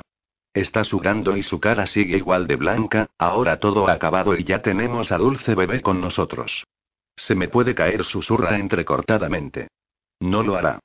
Alzo mis brazos para entregarle a Dulce Bebé. Mi marido está dudando y pensando en si va a caerse cuando lo tenga consigo y hacer realidad las pesadillas que ha tenido en las últimas semanas. Sin embargo, Bastián se acerca tímidamente para acoger en sus brazos a Dulce Bebé con todo el cariño del mundo y cuidando de que su cabecita esté apoyada. No puedo controlar los sollozos que me salen, pensaba que Dulce Bebé era lo que más podía querer en mi vida, pero ahora que veo a Bastián con Dulce Bebé, los dos son lo que más quiero en mi vida irrevocablemente. Paso mi antebrazo por mi nariz vulgarmente para no empaparme con los mocos que cuelgan y sin perderme a un impactado Bastián con Dulce Bebé en sus brazos. Hola dulce bebé, bienvenida al mundo. Soy papá, me conocerás porque te he estado hablando desde que eras muy pequeña y podría haberte hablado mucho antes si la desvergonzada de tu madre no me hubiera ocultado tu existencia en las primeras semanas. No sé por qué, pero me hace reír viendo cómo se mueve de un lado a otro y dulce bebé le responde estirando sus pequeños brazos. Es hermosa, susurro sin dejar de llorar. Lo es, será la primera más hermosa del mundo. Esta noche nos pondremos con el segundo, se ríe meciendo a dulce bebé mamá ha sido una descarada y te ha besado, ¿verdad? Te tiene nueve meses y ocho días en su vientre y quiere darte el primer beso. Yo te voy a dar también tu primer beso y serán los únicos labios masculinos que se posen en tu cara, mi niña. Sigo riéndome porque amo ver a Bastián con dulce bebé, bajando sus labios y besando su frente, su cara, su nariz y oliéndola para embriagarse con su aroma. Hola, una mujer sonriente nos interrumpe papá, dame a la pequeña, vamos a cuidar de ella. Bastián no aparta su mirada de dulce bebé dándole la espalda a la enfermera. Cariño susurro. Ellas quieren que nos separemos pero no lo haremos, nunca le dice a dulce bebé. Puedes venir si quieres, señor Trumper. Tenemos que limpiarla, medirla, pesarla, aspirarle la mucosidad y vacunarla. Podrá vestirla. Bastián le responde a la enfermera girando más para que ella solo tenga una visión de su espalda. Mi marido no va a ceder y juro por lo más sagrado que no lo hará ahora que tiene a Dulce Bebé en sus brazos. Mi amor, dame a Dulce Bebé, quiero tenerla junto a mí. Oh mi niña, mamá será la única que querrá separarte de mí pero la necesitamos de buen humor si queremos darte ocho hermanitos más. Le regalo una sonrisa mientras Bastián me guiña un ojo y deja a Dulce Bebé en mis brazos. Ya sé que ha sentido él cuando no quería deshacerse de Dulce Bebé y dárselo a alguna enfermera para que cuide de ella. Pero lo necesita, quiero que mi pequeña tenga lo mejor y aunque su olor no es el más agradable, es el mejor porque es el de mi hija. Enfermera la llamo. La mujer se acerca a mí con una sonrisa y se choca con los dos brazos de mi marido. Ruego los ojos sintiendo como se me están agotando las fuerzas, como si el interruptor estuviera apagado y la oscuridad se acercara. Estoy derrotada. Quite sus sucias manos de mi hija Bastián, le gruño y cierro los ojos. Bastián, mi vida, acompaña de dulce bebé y no te separes de ella. No lo haré, frunce el ceño, lo estoy viendo borroso, no nos separaremos de ti, descansa nena, te lo mereces. Me besa en los labios y su imagen con dulce bebé en los brazos es la última que veo antes de cerrar los ojos definitivamente y entrar en un mundo de llantos, los llantos de mi bebé. Al abrir los ojos de nuevo me encuentro en la habitación donde he estado las pasadas horas y donde los llantos de mi pequeña y los gritos de mi marido afuera no me han dejado descansar lo suficiente. No me quejo, ya tendré tiempo. Vuelvo a hacer lo mismo, intentar moverme hasta el filo de la cama y asomarme a la cuna de dulce bebé que se ha dormido por fin tras haber intentado meterle mi pecho en su boca. 4 kilos con 600 gramos y 53 centímetros, mi pequeña se queda muy corto para mi dulce bebé. Sus ojos son azules y su vello de la cabeza es rubio. Bastián no ha dejado de gritar en la sala de al lado donde se encuentran todos esperando para conocer a Dulce Bebé. Mi madre y Margaret consiguieron verme en la sala de parto, ambas estaban llorando cuando me despertaron de mi sueño para decirme que están orgullosas de mí. Desde entonces, no he visto a nadie y dudo que a Dulce Bebé tampoco, Bastián entró por otra puerta con Dulce Bebé y no se ha separado de mi cama y su cuna en todas estas horas. Me muero de hambre y la paciencia se me está agotando con mi marido negándole a mi padre que vea a su nieta, dice que no la van a coger en brazos ningún hombre aunque sea su abuelo. Solo lo hará él.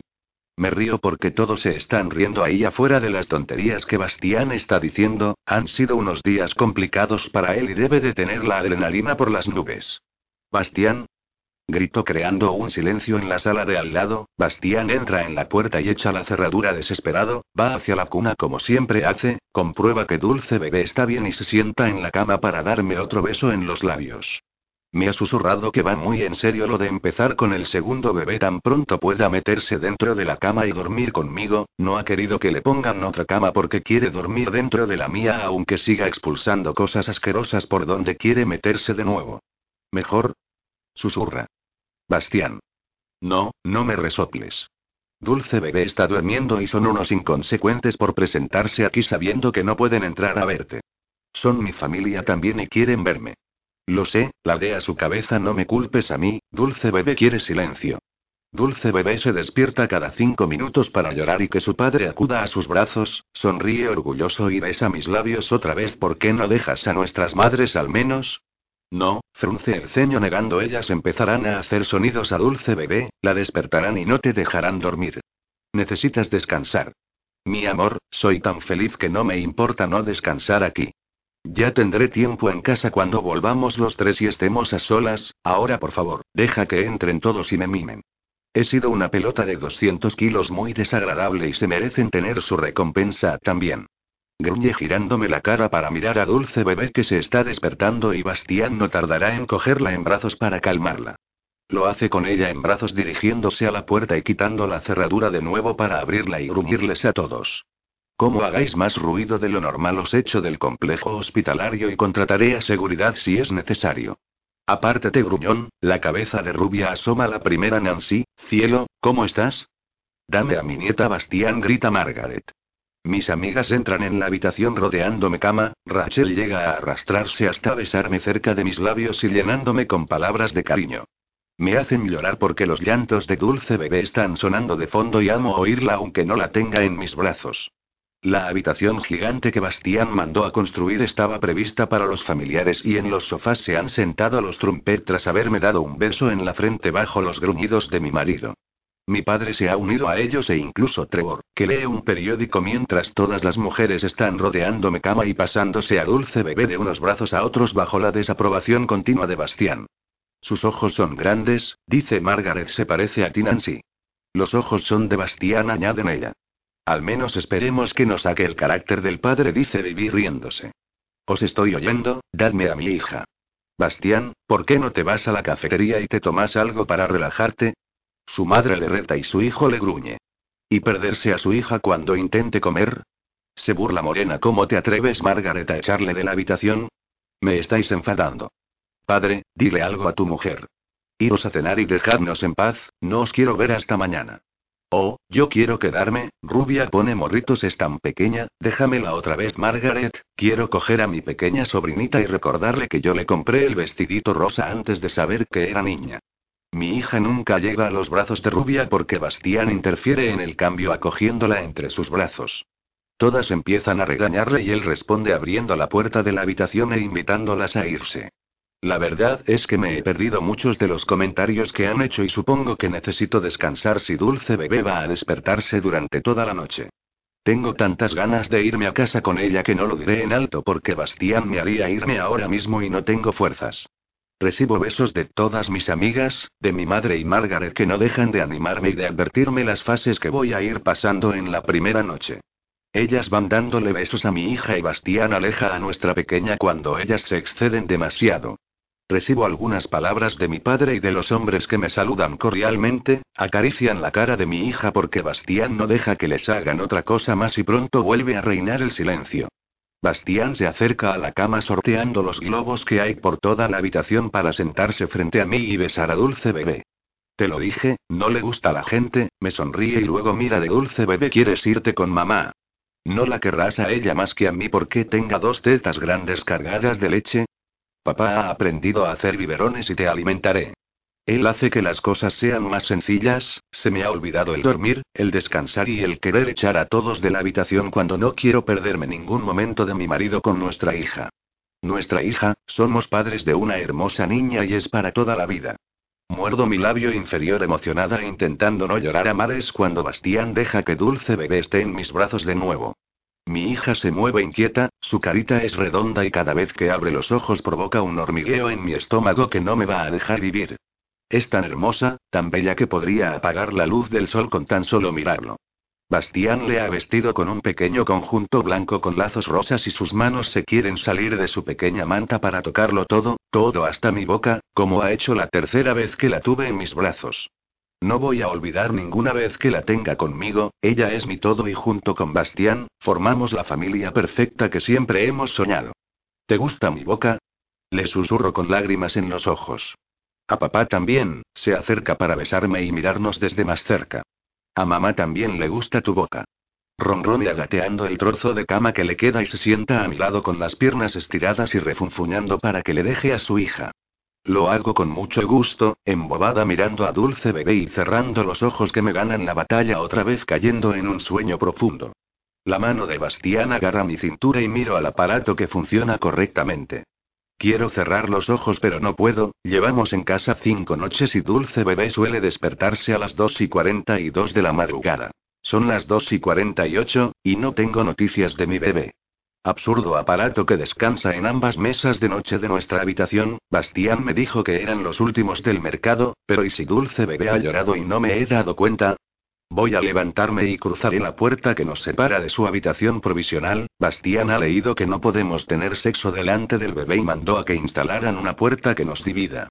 Quito la mano de mi marido, por fin puede dormir plácidamente de nuevo tras estos días de agobio y estrés. Yo no, necesito ver que Dulce Bebé mueve sus pulmones de arriba abajo y que su respiración sigue siendo normal. ¿Y si no respira? Me pongo mi bata de seda rosa que me aprieta más de lo que debería porque sigo teniendo peso innecesario en mi cuerpo, aunque Bastián la adora porque dice que estoy más sexy que nunca. Cruzo el lazo de la bata que me la reajusta y tapa mi desnudez, me sonrojo pensando en que hemos retomado nuestra vida sexual y que ambos hemos ignorado las recomendaciones de recuperación. No podíamos dejar de desearnos y con mucho cuidado, llevamos disfrutando muchas menos sesiones de la que deberíamos porque Dulce Bebé suele agotarnos despertándose cada media hora. Camino descalza por el suelo de nuestra habitación para abrir del todo la puerta que está entreabierta y no perder de vista el objetivo de la cuna. Me acerco muerta de miedo para poner mi dedo debajo de su nariz, refrescándome con su respiración y colocando mi mano sobre su cuerpecito que se mueve a su ritmo, mi hija está respirando. ¿Por qué no se despierta? Llevo 15 minutos esperando a que lo haga y darle su comida, aunque por las noches Bastián le da los biberones, yo también me despierto para no perderme nada. Las manos de mi marido rodean mi cintura, ambos estamos ante la imagen de nuestra hija que duerme profundamente. Esperándola, Besa mi cuello y yo cierro los ojos dejándome cabeza caer sobre su hombro, acaricio sus brazos que me abrazan fuerte y de los que no quiero desprenderme. Ladeo mi cabeza para besarle en la boca y dejar que nuestras lenguas se encuentren. Vaya, si hubiera sabido que me ibas a recibir de esta manera, hubiera dejado que te despertaras la primera todas las noches. Dulce bebé empieza a hacer sus primeros sonidos con la garganta y antes de que llore Bastián y yo jugamos a chocar nuestros hombros peleándonos por quién la va a coger, pero mi marido cede y deja que gane. Beso la cara de mi hija girándome para sentarme en la silla metedora que Bastián me construyó, me siento dejando caer todo el peso de mi cuerpo mientras él me ayuda a sacarme el pecho y guiar a Dulce bebé hasta su comida. Si tuviera dientecitos estaría apretando bastante fuerte. Eh, pequeña, prohibido morder los pezones de mamá Bastián besa la cabeza de dulce bebé. Repetimos el mismo acto de todas las noches, dejo a Bastián que le cambie los pañales mientras yo me ocupo de hacerle su cuna de nuevo. Él la balancea hasta que cae rendida en sus brazos de nuevo y la arropa una vez que duerme como un ángel. Miro el aparato que tiene al lado de la cuna y le digo a Bastián de que está roto, él me lleva la contraria todo el tiempo porque dice que está bien. Voy hacia mi mesa, cojo el mío, lo sintonizo y lo dejo junto con el otro. Estaré pendiente del aparato de Bastián por si llora y no la oigo. Salimos de la habitación al mismo tiempo sonriendo porque él da los mismos pasos que yo hasta la cama, pero nunca llego porque esta vez decido salir de la habitación divertida y no duda en perseguirme por toda la casa. Se convierte en un juego cuando estoy bajando las escaleras y antes de llegar abajo mi marido ya me ha cogido en brazos y está mordiendo uno de mis pechos. ¿Problemas? ¿Por qué llevas este maldito sujetador ortopédico? No es ortopédico, me lo pongo cuando doy de comer a dulce bebé, no quiero que me gotee y le miro frunciendo el ceño, no te importa. Sí que me importa, me deja en el suelo, quítate el sujetador ortopédico. No, no lo haré. Empiezo a correr o a hacer un intento de ello, no estoy en forma ni mucho menos, pero sé que Bastián me deja ventaja para perseguirme por toda la casa llena de pasillos, áreas y muebles de última generación. Si tropiezo con uno de ellos tendré los efectos de un buen golpe por mucho tiempo. Abro la puerta del jardín para ser recibida por perro que corre hacia mí saltando y brincando como siempre lo hace. Aunque haya crecido y sea grande, para mí siempre será un cachorro. Nancy, ¿no estás abrigada? Entra en casa. Hola mi cachorrito, ¿te hemos despertado? Rodea mi cuerpo saltando y llevándome hacia alguno de sus juguetes porque quiere que se lo lance. Lo hago cogiendo una pelota atada a una cuerda pero no lo lanzo lejos, se queda cerca de nosotros y me hace reír porque se esperaba más distancia. Perro sale a correr detrás de mí porque ve a Bastián salir con una manta, las luces del jardín y de nuestra mansión iluminan lo justo para ver esa pequeña arruga que tiene entre sus ojos, la que me advierte que está enfadado y que no aprueba mi desfachatez de salir medio desnuda al jardín. Se acerca colocándola sobre mis hombros y abrazándome fuerte. No me desobedezcas, señora Trumper, porque hayas dado a luz no te da derecho a desafiarme al modo. Nos conduce hasta una de las hamacas que tenemos, seguidos por perro que no tarda en cobijarse cerca de nosotros moviendo el rabo y admirándonos cuando nos tumbamos como solemos hacer todas las noches. Solo que ahora es de madrugada y no tenemos ninguna copa de champaña para celebrar que mis piernas no chocan entre sí. Bastián y yo estamos unidos por el efecto de la hamaca, pegados a nuestros cuerpos y tumbados de tal modo que mi cabeza está apoyada sobre su hombro y puedo besarle cada vez que quiera. El cielo está estrellado, lleno de pequeños astros que iluminan nuestra noche, nuestra felicidad y dos de esos astros los tiene mi marido en sus ojos iluminando los días de mi vida. Le beso resoplando, relajando mi cuerpo y ruborizándome por su dedo que acaricia mi hombro. Sus otros dedos están entrelazando mi mano situada sobre su vientre. ¿En qué piensas, señor Trumper? ¿En qué me llevas a la locura e irresponsabilidad? ¿Ahora qué he hecho, gruñón?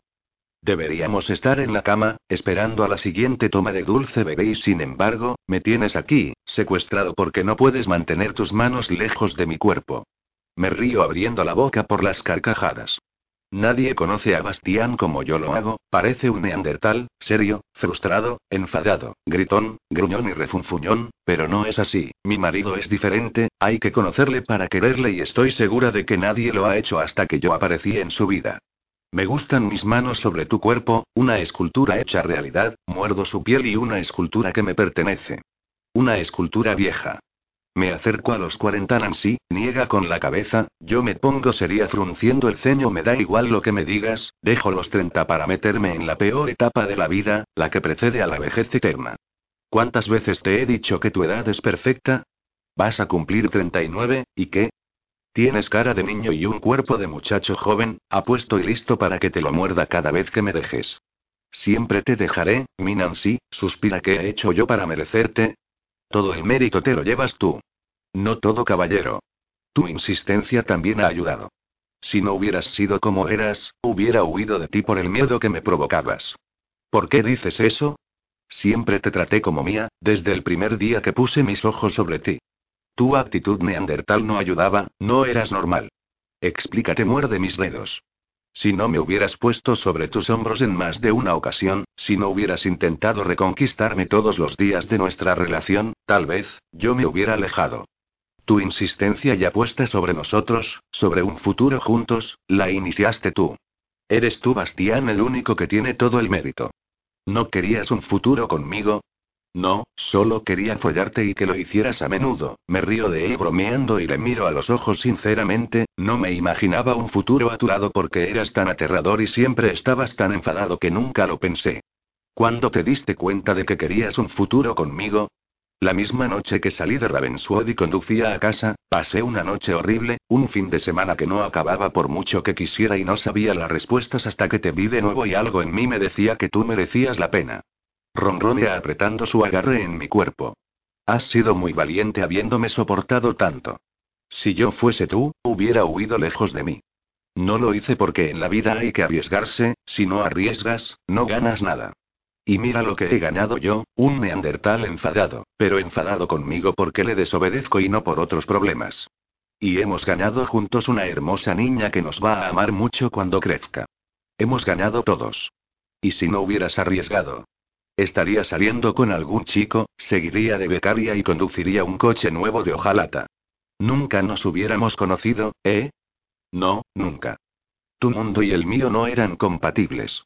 ¿Te imaginas que hubiera estado trabajando en la Ondale y tú que eres el dueño nunca hubieras sabido que yo trabajaba allí? Podríamos haber coincidido en alguna absurda reunión. Te vería, me enamoraría y te haría mía. La historia se repite, señora Trumper, no hay excusas, estamos destinados a estar juntos, besa mi cabeza. Tienes razón, de algún modo u otro, nuestros caminos se hubieran cruzado. Yo haría que se cruzaran también, nena. Te quiero, no lo olvides nunca. Yo también te quiero. Y nunca me cansaré de decírselo. De repetírselo todas las veces que hagan falta porque Bastián Trumper es lo mejor que me ha podido pasar. Sí, es un neandertal, sí, nuestro camino no ha sido fácil, pero todo queda en el pasado porque allí se merece estar, estancado porque ya pasó y creando un presente para vivir un futuro juntos. Suspiro oliendo a mi marido una vez más antes de caer rendido entre sus brazos, esperando el momento en el que me coja en brazos y me deposite dulcemente sobre la cama susurrándome lo mucho que me ama.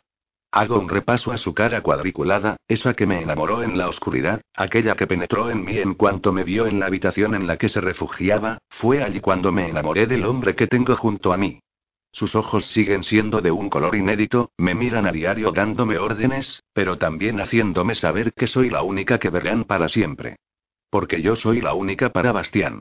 Esbozo una sonrisa besándole, haciendo que me mire de nuevo, admirando la imagen que nunca me cansaré de ver aunque pasen los años.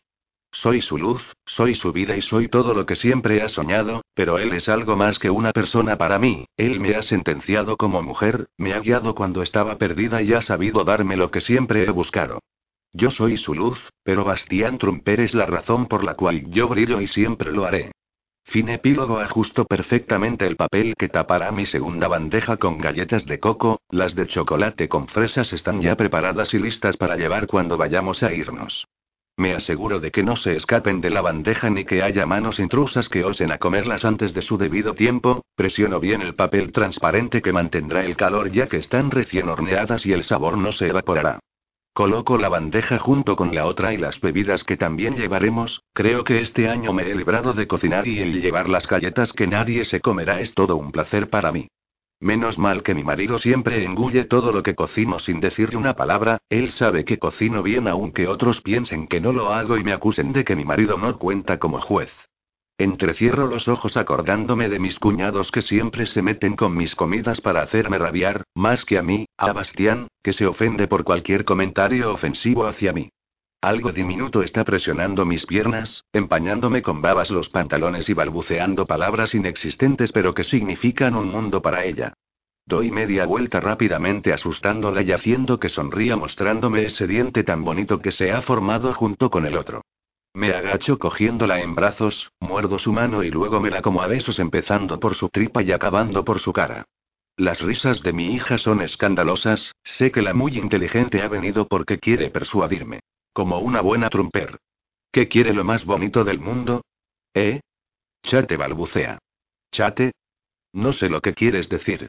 Me hago la tonta fingiendo que miro hacia otro lado y salta de alegría sobre mí moviendo sus brazos de arriba abajo, acercándose a mi cara para llenarme de babas y continuar con su vida feliz. Chate. Chate. Uns, pongo morritos, ¿quieres decir chocolate? Sus gritos son más fuertes, tengo que cerrar uno de mis ojos porque me ha dejado sorda. Me giro para ponerla sobre la encimera de la cocina y así poder dialogar con ella, pero no puedo hacerlo cuando mi pequeña trumper gatea para llegar al armario donde se encuentran los dulces. Chate, mami. Vale, soy débil, me ha ganado. Abro la puerta del armario, saco una estrella pequeña de chocolate y se la doy recibiendo en respuesta una sonrisa. Mi pequeña no comparte su chocolatina, la babea y finge que se la come masticando cuando aún carece de dientes. La pongo en el suelo de nuevo para que ande detrás de mí y me adelanta emocionada corriendo a velocidad de órdago. Bastián dice que eso de correr lo ha aprendido de mí. Consigo atraparla, cogiéndola en brazos, embadurnándome con sus babas por todo mi jersey y besándola hasta que está completamente roja. Mi vida, tienes que comerte la chocolatina pronto o papá se enterará. Me sonríe como si me entendiera completamente y se la come más rápido enseñándome sus inexistentes dientes, demostrándome que ya no hay rastro de chocolate por su boca. La limpio con la manga de mi jersey eliminando toda pista que pueda encontrar Bastián y mi pequeña corre nuevamente haciendo que vaya tras ella. Nos dirigimos al mismo lugar, no sin antes ser recibidos por perro que sale tranquilamente a oler a mi pequeña, a saludarme a mí y a volver a tumbarse al lado de Bastián. Bastián. Me apoyo sobre el marco de la puerta para ver cómo mi marido golpea efusivamente uno de los sacos que tiene en el gimnasio, sus manos están vendadas para no hacerse daño y se ha atrevido a no llevar camiseta para seguir enseñándome que todavía posee un cuerpo perfecto del que me enamoré en cuanto le vi. Bastián está enfadado, es un trumper, no hay remedio para ello, pero esta vez no sé cómo voy a poder evitar la crisis que tenemos cada año en fechas navideñas. La crisis de la edad. Ruedo los ojos recordando lo inaguantable que está, cómo se enfada consigo mismo porque no va rejuveneciendo y cómo, con el paso de los años, se encierra cada vez más en el gimnasio porque su cuerpo es lo único que le recuerda a que una vez fue joven. Es un exagerado. Sigue teniendo sus ocho bultitos que beso y muerdo a diario, sus brazos grandes y tatuados, su figura alta, esbelta y vestida con la piel de un león. Se ha cortado el pelo, pero hace una semana lo tenía mucho más largo porque leyó en un artículo que el pelo corto rejuvenece, así que tengo que conformarme con no verle caer sus mechones por la frente y apreciarlos en más de una dirección sobre su cabeza. Al cambiar de posición, su mirada se cruza con la mía y nos miramos. Me grita en silencio que le recuerde que para mí sigue siendo sexy, que le deseo y que puede provocarme muchos orgasmos a pesar de que dentro de unos días, será un año más viejo. Le sonrío, se relaja porque me relamo con la lengua mis labios y le señalo tímidamente a sus ocho bultitos que sabe que adoro. Él también se mira y me sonríe golpeando descaradamente el saco y sacándose las vendas de las manos. Ya nos hemos dicho todo lo que teníamos que decirnos. ¿Qué pasa aquí? La pequeña dictadora de cuatro años nos mira analizando lo que presencia ya que luego se lo chiva todo a sus abuelas. Dulce bebé está sentada en uno de los puffs junto a su padre y perro que no se separa de ella aunque esté durmiendo. Su padre y yo no llegamos nunca a un acuerdo cuando decidimos escoger un nombre para ella, siempre ha sido mi dulce bebé y ese es su nombre, cuando tenga 20 años querrá matarnos pero por ahora tenemos unos años de ventaja para disfrutarla junto a nosotros sin que sienta que su nombre es horrible. No lo es, es especial y lindo, ya se lo explicaremos en un futuro. Mi niña, está en una edad muy complicada porque es el reflejo de nosotros, va creciendo y quiere ir investigándolo todo, nos hace preguntas, no quiere dormir en su cama porque prefiere estar con sus padres y es una pequeña dictadora porque reina en nuestra casa y nosotros la dejamos. Mi madre dice que tengamos cuidado con lo que Bastián y yo hablamos delante de la niña porque es una esponja que lo absorbe y conserva todo en la mente, y cuando estamos todos juntos en familia, lo suelta dejándonos en ridículo. Bastián le saca la lengua y la hace rabiar, ella le frunce el ceño haciendo lo mismo.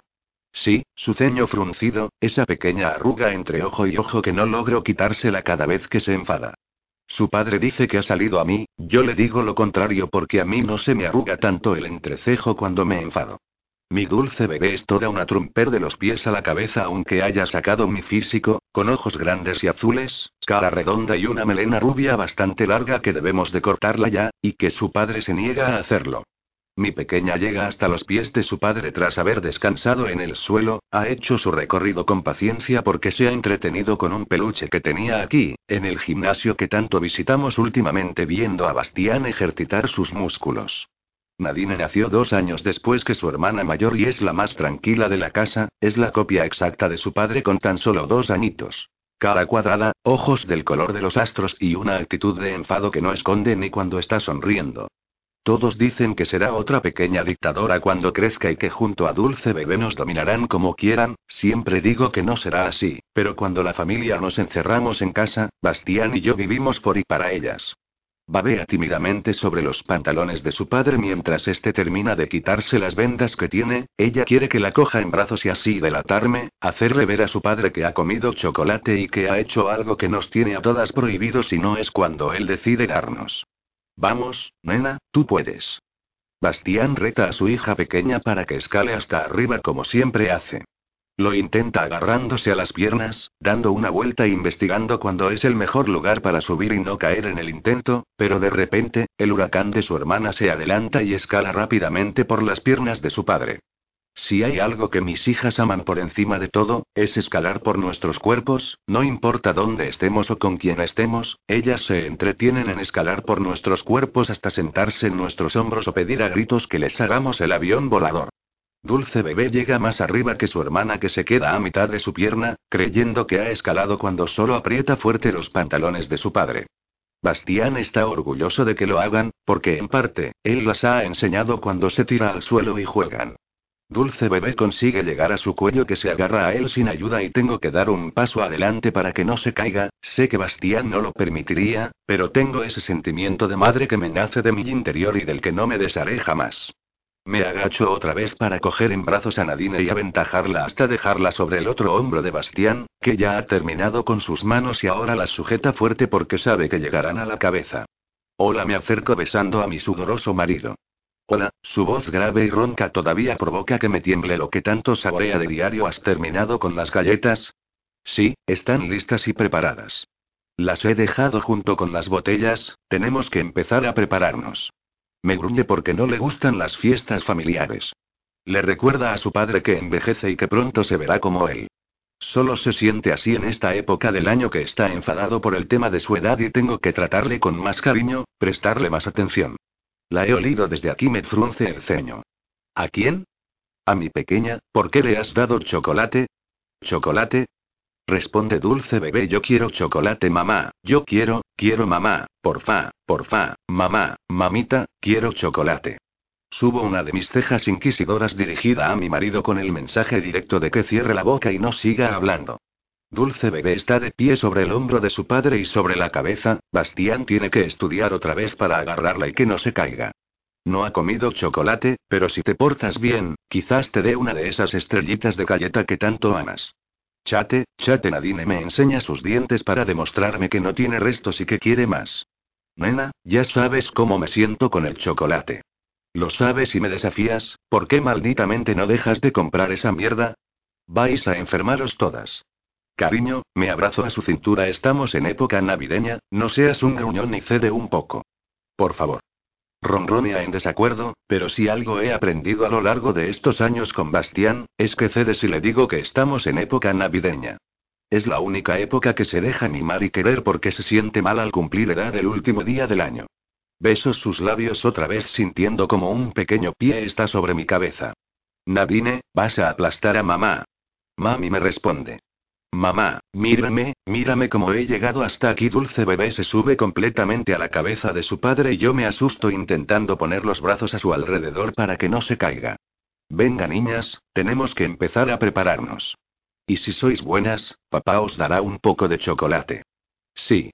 Grita dulce bebé sobre la cabeza de Bastián, él cierra los ojos porque chilla tan fuerte y rudo como él, aunque no quiera admitirlo.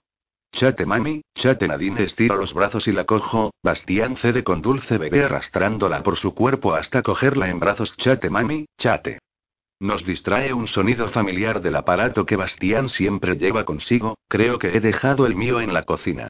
Beso a Bastián y a mis hijas en la cabeza, mandándolas que se vayan a duchar, que papá les escogerá la ropa como siempre hace con nosotras, y salgo corriendo del gimnasio con perro caminando detrás de mí. Omito el subir en el ascensor y opto por las escaleras que son más rápidas, porque ese cacharro que nos sube y nos baja por vagueza no hace otra cosa que pararse en mitad del trayecto para dejarme encerrada. Bastián dice que se rompe porque no funcionan unos fusibles o no sé yo, pero yo digo literalmente que me odia. Llego con asfixia a la habitación abriendo la puerta como una neandertal en busca de su bebé que se acaba de despertar de la siesta. Me acerco a la cuna sonriéndole, bajando la apertura que me dará acceso directo a mi pequeño Bastián de 11 meses y que pronto cumplirá su primer añito. Mi pequeño completa nuestra familia siendo otra copia exacta de Bastián, quizás también posee algo de mis facciones, pero es que tampoco hay manera de no estirarle con el dedo su pequeña arruguita que le sale en el entrecejo cuando se enfada o no le gusta la papilla que mami le da. Sus pómulos regordetes y colorados están hechos para que se los muerda, y que no acabe nunca de besar a mi hombrecito que crece cada día más. Se mueve ansioso entre mis brazos porque le toca la merienda y ya ha dormido sus horas de siesta. Hola mi amor. Balbucea algo que no logro entender, mi pequeño quiere arrastrarse por el suelo y lo dejo tan pronto los escucho correr hasta nosotros. Mamá, piscina, por fin, por fin, por fin dulce bebé se abraza a mis piernas poniéndome esos ojitos tan adorables y llorosos cuando quiere conseguir algo. ¿Nos da tiempo? Pregunta Bastián. Bueno, está bien. Meteros los tres en la piscina climatizada mientras le doy de merendar al pequeño. Sí. Grita dulce bebé y su hermana la imita. Bastián ha cogido a su pequeño en brazos y se lo está comiendo a besos, las niñas salen disparadas de la habitación y salgo a la puerta para ver que Nadine es empujada por su hermana. Dulce bebé, no empujes a tu hermana y no os metáis en la piscina grande, la pequeña. La pequeña no tiene apenas agua. Pequeña, he dicho. Si no a la bañera, que tenemos que irnos con los abuelos. Las pierdo de vista cuando he visto a Dulce Bebé coger a su hermana en brazos, me doy la vuelta para enfrentarme a mis hombres que me miran con devoción. Estás tan sexy cuando te enfadas, ¿a qué sí campeón? Mi hijo quiere arrastrarse por el suelo y lo hace cuando Bastián lo deja, perro se encarga de que no le pase nada porque los cuida tanto como a nosotros. No seré tan sexy cuando tu hija se meta en la piscina grande.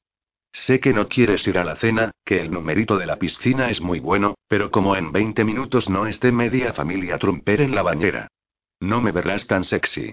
Bastián gruñe apretándome fuerte contra su cuerpo, agarrándome de la cintura y frotando sus pantalones sobre mí. Levanto los brazos dejándolo sobre su cuello, sin quitar un ojo de mi hijo que juega con un juguete que había en el suelo, aunque me distraigo recibiendo esos mordiscos que me vuelven loca y me excita. Bastián y yo tenemos que encontrar un momento para nosotros si no queremos provocar una llama de fuego delante de la familia. Uns, ¿por qué no nos retrasamos completamente? ¿Eh? Puedo hacer que te olvides de muchas cosas, señora Trumper, y la maldita cena de esta noche es una de ellas. ¿Por qué no conduces tu trasero a la piscina, sacas a tus hijas del agua y las metes en la bañera? Se supone que esta noche viene Papá Noel y no tienen espíritu navideño. Lo tienen, no dejan de preguntar si entra por la chimenea. Ya sabes a lo que me refiero. Te quiero feliz, te quiero contento y te quiero con una sonrisa plena a pesar de que odias estas fechas. No las odio. Odiaré los días que precedan a estas fechas. Nena, ya sabes que he prohibido hablar trumper, no me importa si cumples 40 o 50 años, me he enamorado de ti por el hombre que eres cuando estás conmigo, por el padre que eres cuando tenemos un hijo y por la felicidad que nos das a toda la familia. Te quiero, Bastián, cada día más y te juro que con el paso de los años mi amor por ti engrandece. Ahora, mueve tu trasero y vete con tus hijas, voy a darle de merendar al pequeño Bastián y cuando vayamos a casa de tus padres, veremos a ver si encontramos un rato a solas y te demuestro lo mucho que te amo cada vez que cumples años. No quiero ir, señora Trumper, frunce el ceño, quiero estar contigo y con los niños. Amor, me prometiste que te empezarías a comportar en épocas de Navidad. Es tiempo para estar en familia y amigos, es tiempo para nosotros, para disfrutar con todos juntos. No me gustan. Fin de la historia. Además, este año estás demasiado suelta. Ah, ¿sí? Le sonrío porque quiera celebrar el cumpleaños de mi marido saliendo con él. ¿Por qué me haya comprado un vestido para lucirlo delante de él? Si ves a mi marido, dígale que no se pierda detalle de cómo voy a mover mis caderas en la pista de baile. Nancy, me regaña alejándose, me prometiste que no bailarías. Te prometí que no bailaría cuando hubiera hombres a mi alrededor. No que no lo haría, vamos Bastián, por favor, sé más dócil en estas fechas. Lo seré cuando a mi esposa no le dé por ponerse lencería con esas tetas gigantes que tienes. Oh Bastián, eres insoportable. No lo soy, y tú, precisamente tú, no estás en condiciones de exigirme nada a cambio. Depravada. Tengamos un poco de sexo pervertido antes de irnos. Aunque estuviéramos solos, el pequeño Bastián tiene que merendar y nos quedaríamos a medias. Siempre estoy a medias desde que te conocí. No me dejas secuestrarte y llevarte conmigo a todas horas. ¿Perdón? Le alejo intentando zafarme de sus manos. No dejas que trabaje, no dejas que vaya sola a ningún lugar y no te separas de mí en todo el santo día. ¿Cómo que no te dejo secuestrarme?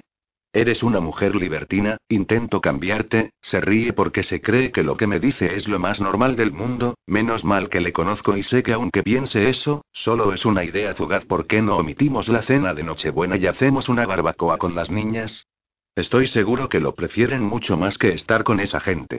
La barbacoa la hicimos hace dos noches y con respecto a esa gente, es nuestra familia. Apoyo mi frente en su cuerpo. Sé que te resulta difícil compartirnos, pero déjame decirte que el estar en familia en épocas navideñas es motivo para estar feliz. Soy el hombre más feliz del mundo entero, Nancy Trumper. Tú me haces feliz. Los hijos que me has dado me hacen mucho más feliz. Soy un marido y un padre orgulloso. Amo despertarme a tu lado cada día, amo arrastrarte de la mano y llevarte a la habitación de las niñas para que le despertemos juntos. Amo agarrarte el pecho para que Bastián pueda comer de ti. Amo verte a todas horas, como hablas, sonríes, te contonias y me seduces con cada movimiento de tu cuerpo. Amo cada parte de ti. Amo cada parte de mis hijos. Lo amo con toda mi alma ahora y siempre. Pero, ¿sabes qué es lo que más amo? ¿Qué es lo que más amas? Que todo sea eterno. Que tú seas eterna, que mis hijos sean eternos y que yo sea eterno para ti. Así que, señora Trumper, no me acuse de que no soy feliz. Este año se me está juntando todo y no quiero que las cosas cambien. Mi hija abandonándome unas horas para ir a la guardería, mi pequeña Nadine me rehuye cada vez más porque es independiente, mi hijo Bastián que solo se dedica a dormir para no verme y la obstinada de mi esposa que quiere tener una vida sin mí. Trabajar, ir con sus amigas y conducir en el trayecto. Oh mi amor, las cosas cambian a mejor. No seas tan negativo.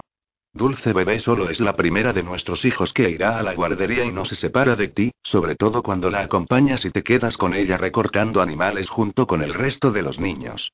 La pequeña Nadine está en una edad que quiere experimentarlo todo, ni siquiera quiere que yo la coja en brazos y el pequeño Bastián solo tiene que dormir y comer como todos los bebés. Y con respecto a tu obstinada esposa, ella quiere sentirse útil, no ser la típica que está todas las mañanas encerrada en casa o en el chase porque no sabe hacer nada. Quiero salir con mis amigas para que también te des un respiro y salgas con tus hermanos y tus amigos, y por favor, llevo años sin conducir, siempre te buscas la excusa para hacerlo tú o Ryan. No me acuse, señor Trump, pero me veré obligada a sacar la fusta y castigarle. ¿Me prometes que las cosas no cambiarán entre nosotros? ¿Qué me dejarás seguir siendo el neandertal del que te enamoraste? Las cosas no cambiarán mi vida. No lo harán porque siempre serás mi neandertal, ese loco testarudo que me arrastró por el club en cuanto me vio, que osó a mantenerme en la oscuridad para que nadie me conociera, quien me partió el corazón y supo recoger cada una de las piezas rotas y restaurarlo. Ese hombre que ha luchado por mí, que ha sabido amarme hasta el infinito, que me ha dado un amor verdadero, una familia, un hogar. No, cariño. Las cosas no cambiarán, nuestros hijos cambiarán, nosotros no. Nancy, te amo tanto. Eres lo mejor que me ha pasado en mi vida, lo mejor sacude la cabeza, frunce el ceño y golpea mi trasero fuerte, así que, dejémonos de estas conversaciones aburridas y quítate la ropa. Vamos a tener sexo pervertido antes de irnos. Es una decisión irrevocable. Bastián seco con mi toalla las gotas que se resbalan por mi cara después de haberme refrescado un poco. El comerte 100 kilos del asado de mi suegra y las galletas de mi esposa, han hecho que cambie la temperatura de mi cuerpo por todos los alimentos que reposan en mí, ya repleto, estómago. Analizo mi reflejo en el espejo aprovechando la soledad del cuarto de baño en el que me encuentro, alejado por unos instantes del bullicio de gente que hay en el salón de la casa de mis padres. No soy joven, fin de la historia. Paso desconsiderablemente de los 40 años y mi esposa, aunque cumpla años, se ve mucho más jovial que yo. A mi lado, parece mi hija mayor adolescente y yo un viejo que le gustan las jovencitas.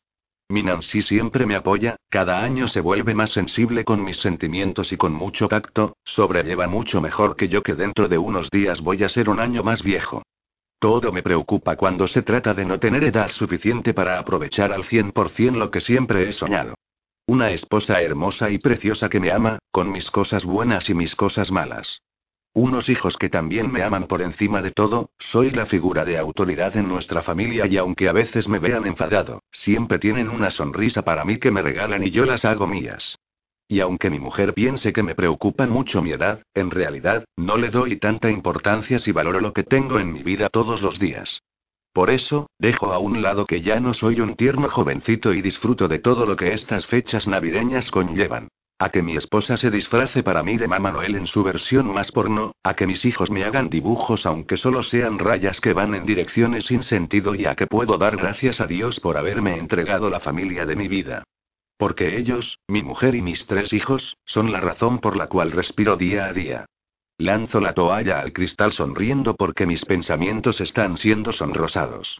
Si Nancy me oyera decirle todo esto seguro que la haría la cabeza, me enfocaría en sus pechos y bendita sea si tenemos gente alrededor porque le arrancaría la ropa para lamerla de arriba abajo. De todas formas, hablo con mi esposa de diario, ella ya sabe lo que siento y pienso, y con que ella y mis hijos lo sepan, me da malditamente y jodidamente igual. Me amarán tenga la edad que tenga. Abro la puerta del baño y la cierro felizmente. Estamos en la casa de mis padres, y visualizo lo grande que es. Cuando la compré para ellos después de haber ganado mi primer campeonato mundial, imaginé que todas las habitaciones de esta casa iban a estar ocupadas algún día. Y así es. Veo plastos navideños, papel de regalo, juguetes de niños y un sinfín de cosas innecesarias pero que están por medio. Si nuestra Lorraine viese este desorden en nuestra casa me patearía el trasero, primero a mí y luego a mi esposa. Los llantos de mi hija me alertan como si me arrancaran una parte de mi corazón, lo lanzaran al suelo y luego lo pisotearan. Me encaro andando por el pasillo de muy mal humor por lo que oigo, pero freno en seco en cuanto mi pequeña dulce bebé corre en mi dirección con los brazos en alto y se lanza hacia mí como si fuese lo único en su vida. Esconde su cabeza llorando en mi cuello, mi suegra se asoma riéndose y se va diciendo que está conmigo, yo giro dándole la espalda al final del pasillo e intento calmarla susurrándole lo mucho que la amo. Mi dulce bebé, mi niña, mi pequeña, una parte de mí como lo es de su madre. Se creó con mucho amor cuando más la necesitaba y aún no me perdono que la inconsecuente de mi esposa no me dijese que estaba embarazada en el mismo momento que lo supo. Todavía regaño a la insolente y responsable por esa descarada omisión. Menos mal que con mis otros hijos he estado presente desde su creación, hasta su llegada al mundo. Para mí todos son iguales, los amo a todos. Pero últimamente tengo la sensación de que Dulce Bebé, al ser la mayor, se da cuenta de las cosas, es más grande, habla más y dentro de poco me va a empezar a preguntar por etapas de mi vida que no quiero recordar. Mi esposa dice que llevo al límite mis miedos, me ha aconsejado que le cuente la verdad. Que he luchado, que era un hombre que se divertía y que nos conocimos en una oficina.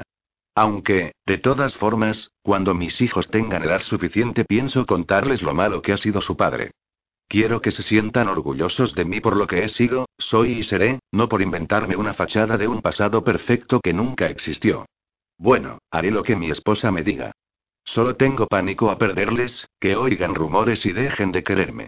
Estoy muerto de miedo porque mis hijos lleguen a odiarme y quiero ser el mejor para ellos. Por eso, sí, los ato a mí tanto como me dé la gana. ¿Quieren un pony? Su padre les compra un maldito pony, ¿quieren un avión? Su padre les compra un maldito avión, ¿quieren sol? Su padre les trae el jodido sol y lo hace brillar para ellos. Todo lo que me pidan, lo tienen. No quiero que me dejen de amar, yo moriría y la madre no estaría orgullosa de quedarse embarazada hasta el día que muera. ¿Qué ocurre, mi niña? Aspira sus mocos en mi jersey navideño y me mira. Es Tito Sebastián. ¿Qué ha pasado? Voy a arrancarle los huevos a mi hermano pequeño. Dice que este año no viene Papá Noel porque está más gordo y no cabe por la chimenea. Cariño, ya sabes que Papá Noel, aunque venga a la casa de los abuelos, por donde tiene que caber es por nuestra chimenea. ¿Y has visto lo grande que es? El año pasado empezamos a hacerlo así porque Dulce Bebé iba dándose cuenta de las cosas. Así que les hemos contado a las niñas que Papá Noel va a nuestra casa para traerles regalos y también a la de los abuelos, poco a poco van entendiendo que deja regalos para ellos en todas las casas de nuestros familiares. La nuestra es grande, pero ¿y si no cabe este año porque está más gordo? ¿Cómo lo sabes papá si no lo has visto? Porque Papá Noel hace dieta. Como sabe que tiene que trabajar en Navidad deja de comer para caber por todas las chimeneas del mundo. ¿Y por dónde entra en las casas donde no hay chimenea? Hace un trato con los papás para dejarle la puerta abierta. ¿Y por eso se come la leche y las galletas? Que no me nombre más galletas, me he comido casi dos bandejas de las que ha horneado mi mujer. Sí. Luego, antes de iros a dormir le dejamos leche y galletas. ¿Y si no le gustan las galletas? ¿A su madre sí que pasa si se enfada y no le gustan las galletas? A Papá Noel le gustan todas las galletas. ¿Podemos dejarle otra cosa para que no engorde? No quiero que no pueda entrar en otras casas y no deje regalos a los niños. Sonrío porque estoy debatiéndome en si comérmela de arriba abajo o de abajo arriba. Creo que no quiero que crezca nunca más y se quede así de pequeña para siempre. La dejo sobre el suelo y me agacho reajustándole este vestido navideño que la fresca de su madre le ha puesto. Hagamos una cosa, mi niña. Luego le dejaremos una nota a Papá Noel para decirle que no coma más y así pueda entrar en todas las casas, ¿entendido? El año que viene estará delgado y repartirá mucho más regalos. Frunce el ceño como yo lo hago y me acuerdo de que su madre no consigue aplastar con su dedo las arrugas que se le forman entre ceja y ceja. Está analizando, pensando y recomponiendo lo que le he dicho, como una buena trumper. Me sonríe porque ha llegado a una conclusión y empieza a saltar. Definitivamente la amo cada día más. Sí, papi. Quiero que todos los niños tengan regalos y cuanto más delgado esté, más regalos podrá repartir y, mis hermanitos y yo tendremos mucho más regalos. Ems, eso no era lo que voy a decirle a Tito Sebastián que se lo vamos a decir a Papá Noel.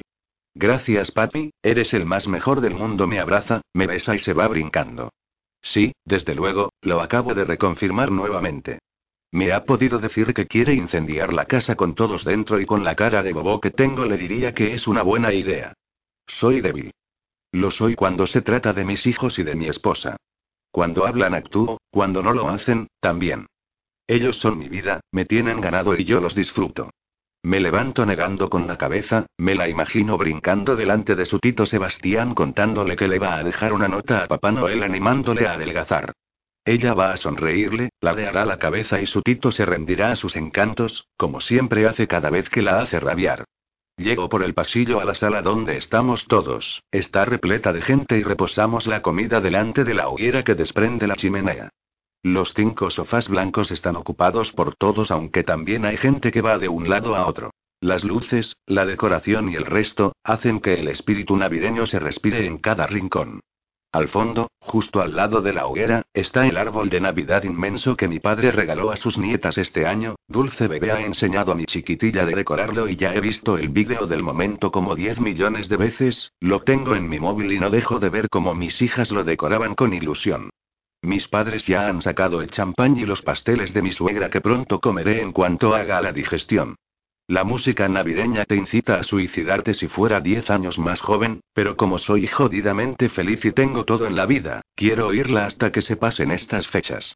Como ya sabía, mi dulce bebé está delante de su tito Sebastián con un papel en la mano, estoy seguro que escriben la carta de recomendación a Papá Noel.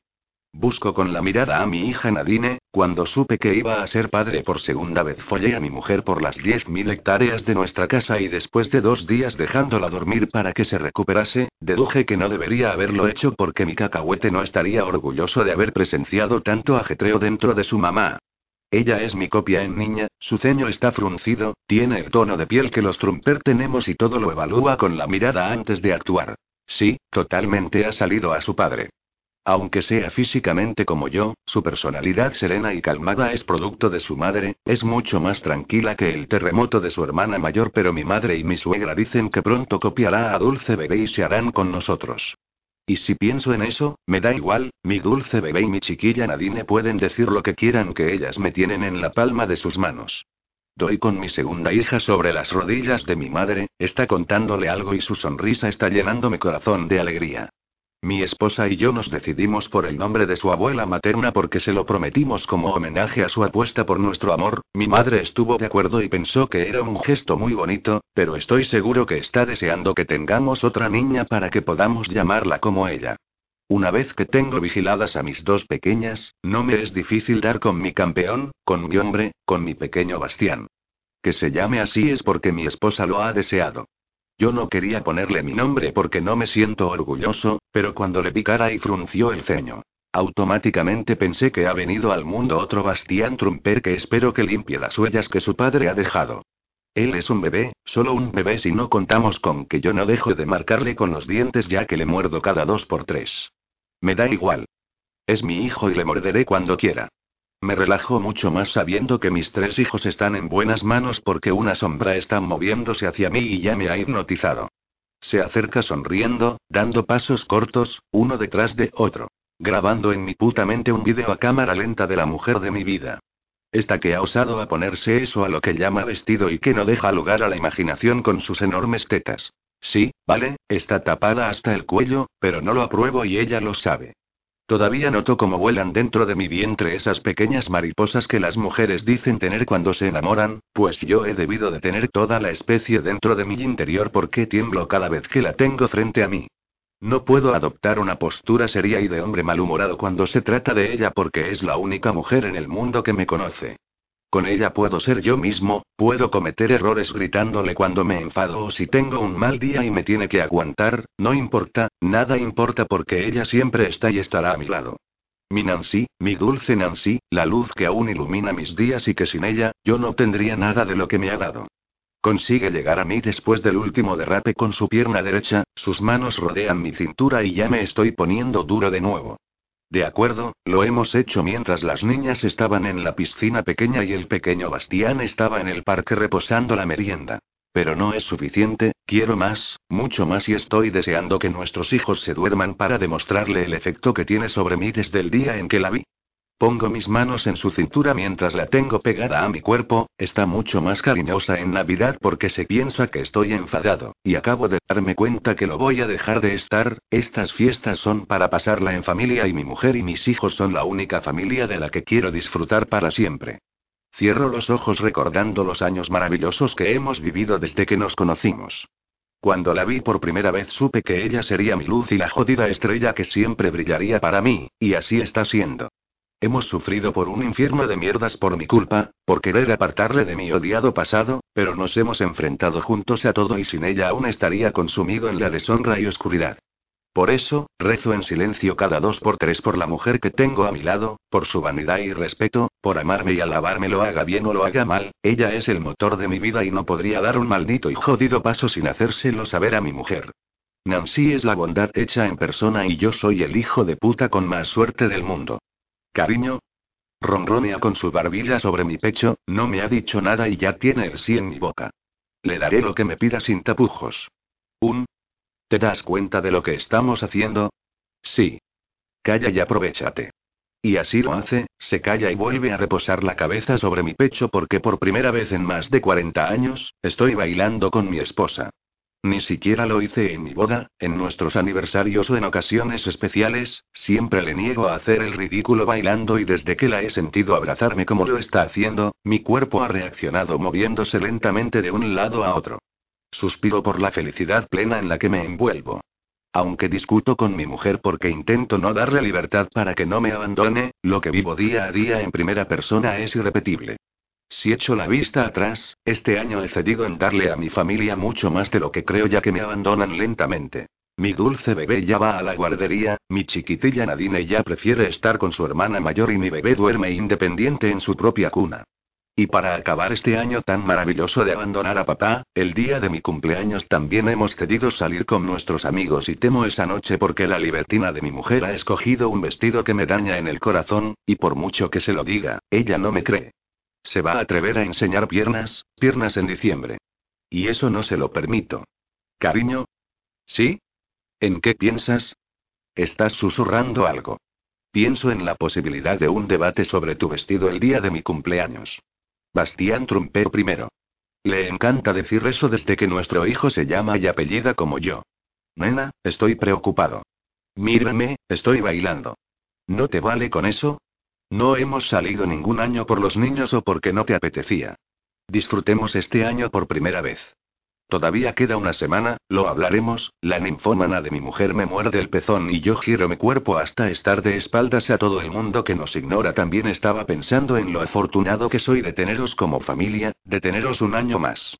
¿Es que el año que viene nos vas a meter en un trineo y nos vas a abandonar? No. Pero si os encerraré a todos, no quiero que nadie toque lo que es mío. Usted no cambia, señor Bastián Trumper primero. Y usted, señora Nancy Trumper primera, deja de morderme a través del jersey si no quieres que demos un espectáculo aquí. No apruebo tu vestido. Me lo regalaste tú, me guiña un ojo y me tiene en sus manos en nuestro aniversario en Italia. Mentirosa. Este no era el vestido, era negro y este es blanco. Piensa, señor Trumper, piensa dónde estabas. Estoy tan cegado de amor por ella que me habrá liado de cualquier forma para que ceda ante sus súplicas. Sí, seguramente le habré comprado este vestido y todos los que tiene. Es lo que tiene la magia de querer tanto a una persona hasta morir, que estoy a su entera y jodida disposición. Nos besamos en los labios zanjando el tema como lo hacemos siempre. Es lo bueno que tiene que nos conozcamos, que no necesitamos palabras o gestos para saber lo que pensamos el uno del otro. Beso de nuevo a mi mujer sonriendo y pegando mi frente a la suya, estoy conteniéndome bastante para no doblarla sobre el sofá que tengo a mi espalda y hacerlo delante de todos. Ella me mataría, bueno no, lo disfrutaría y luego me mataría. Hay manos que llevan cinco minutos escarbando en mi cuerpo y no son las de mi esposa con la que aún me muevo de derecha a izquierda contagiándome de su amor, y de su trasero, porque se lo estoy tocando. Mi dulce bebé tiene serios problemas porque le es difícil agarrarse a mi jersey sin estirarlo ya que se debe de estar resbalando, sin embargo, mi chiquitilla Nadine ha preferido las medias de su madre que intenta escalar descaradamente cuando no puede ni empezar a subir. Mi esposa y yo estamos riéndonos mientras nos robamos tiernos besos, sí, sin duda soy el mayor hijo de puta del mundo con suerte. Mami, mami, mi hija pequeña hace que rompamos nuestro momento de intimidad para dedicarnos exclusivamente a nuestras hijas. Niñas, ¿queréis dejar a vuestros padres en paz? Mi madre grita haciendo que todos se den la media vuelta y definitivamente, ahora somos el centro de atención. Ha llegado el momento. Atrapo a mi dulce bebé de mi espalda y la cojo en brazos, me besa en la cara y me he vuelto gilipollas otra vez. Me recompongo mirando a mi esposa que me asiente con la cabeza mientras tiene en sus brazos a mi chiquitilla Nadine. Familia digo en voz alta, seguimos siendo el foco de todas las miradas. Me centro en los ojos de mi hijo pequeño que me está mirando, no tiene ni un año y ya le dejo el coche si me lo pide. Lo amo tanto que espero que me ame a mí también. Suspiro evaluando la estampa que tengo frente a mis ojos, añadiendo que ha empezado a nevar y desde aquí podemos ver el jardín blanco que hace este momento más mágico todavía. Siento el brazo de mi esposa rodear mi cintura y beso su cabeza, nuestras hijas están inmóviles sujetas por nosotros, y con la mirada fija en mi hijo Bastián, carraspeo la garganta. Cariño, gracias a Dios por su dulce voz, necesitaba un aliciente de mi esposa para poder hablar. No me voy a extender mucho. Mi esposa y yo queríamos comunicaros algo. Sí. Adelante, cariño, como mi esposa vuelva a llamarme cariño, voy a hacérselo aquí y ahora. Vamos ya, que me tienes nerviosa, esa ha sido mi suegra impaciente. Hijo, dilo ya y ahí va mi madre presionando, como siempre. Está bien. Nancy y yo vamos a ser padres de nuevo. Todos se alegran efusivamente menos nosotros que seguimos inmóviles calmando con susurros las preguntas de nuestras hijas pequeñas. Empiezan a murmurar que ven gorda a mi esposa y que se creían que era porque comía demasiado. Miro que ella se está riendo, y si a ella no le molesta, a mí tampoco, porque está embarazada y yo he sido el único culpable. Otro nieto. Mi madre ha sido la última en dejar de hablar porque se han dado cuenta que no nos hemos movido ni reaccionado. Hay más, ¿no? Y mi suegra otra vez. Mi amor, dilo ya que la niña pesa. Mi mujer me susurra con una sonrisa en su cara y me tiene en el bote. Toco su barriga embarazada y de la que me he contenido en hacerlo toda la noche porque habíamos decidido contarlo hoy delante de toda la familia. Agarro más contra mí la cintura de mi esposa y tras besarle en la cabeza, miro hacia el frente con la noticia en mi garganta. Vamos a tener trillizos. Gracias por haberme acompañado en esta aventura neandertal. Próximamente conoce la historia de Sebas Trumperen, malditamente Sebas y la historia de Sebastián Trumperen.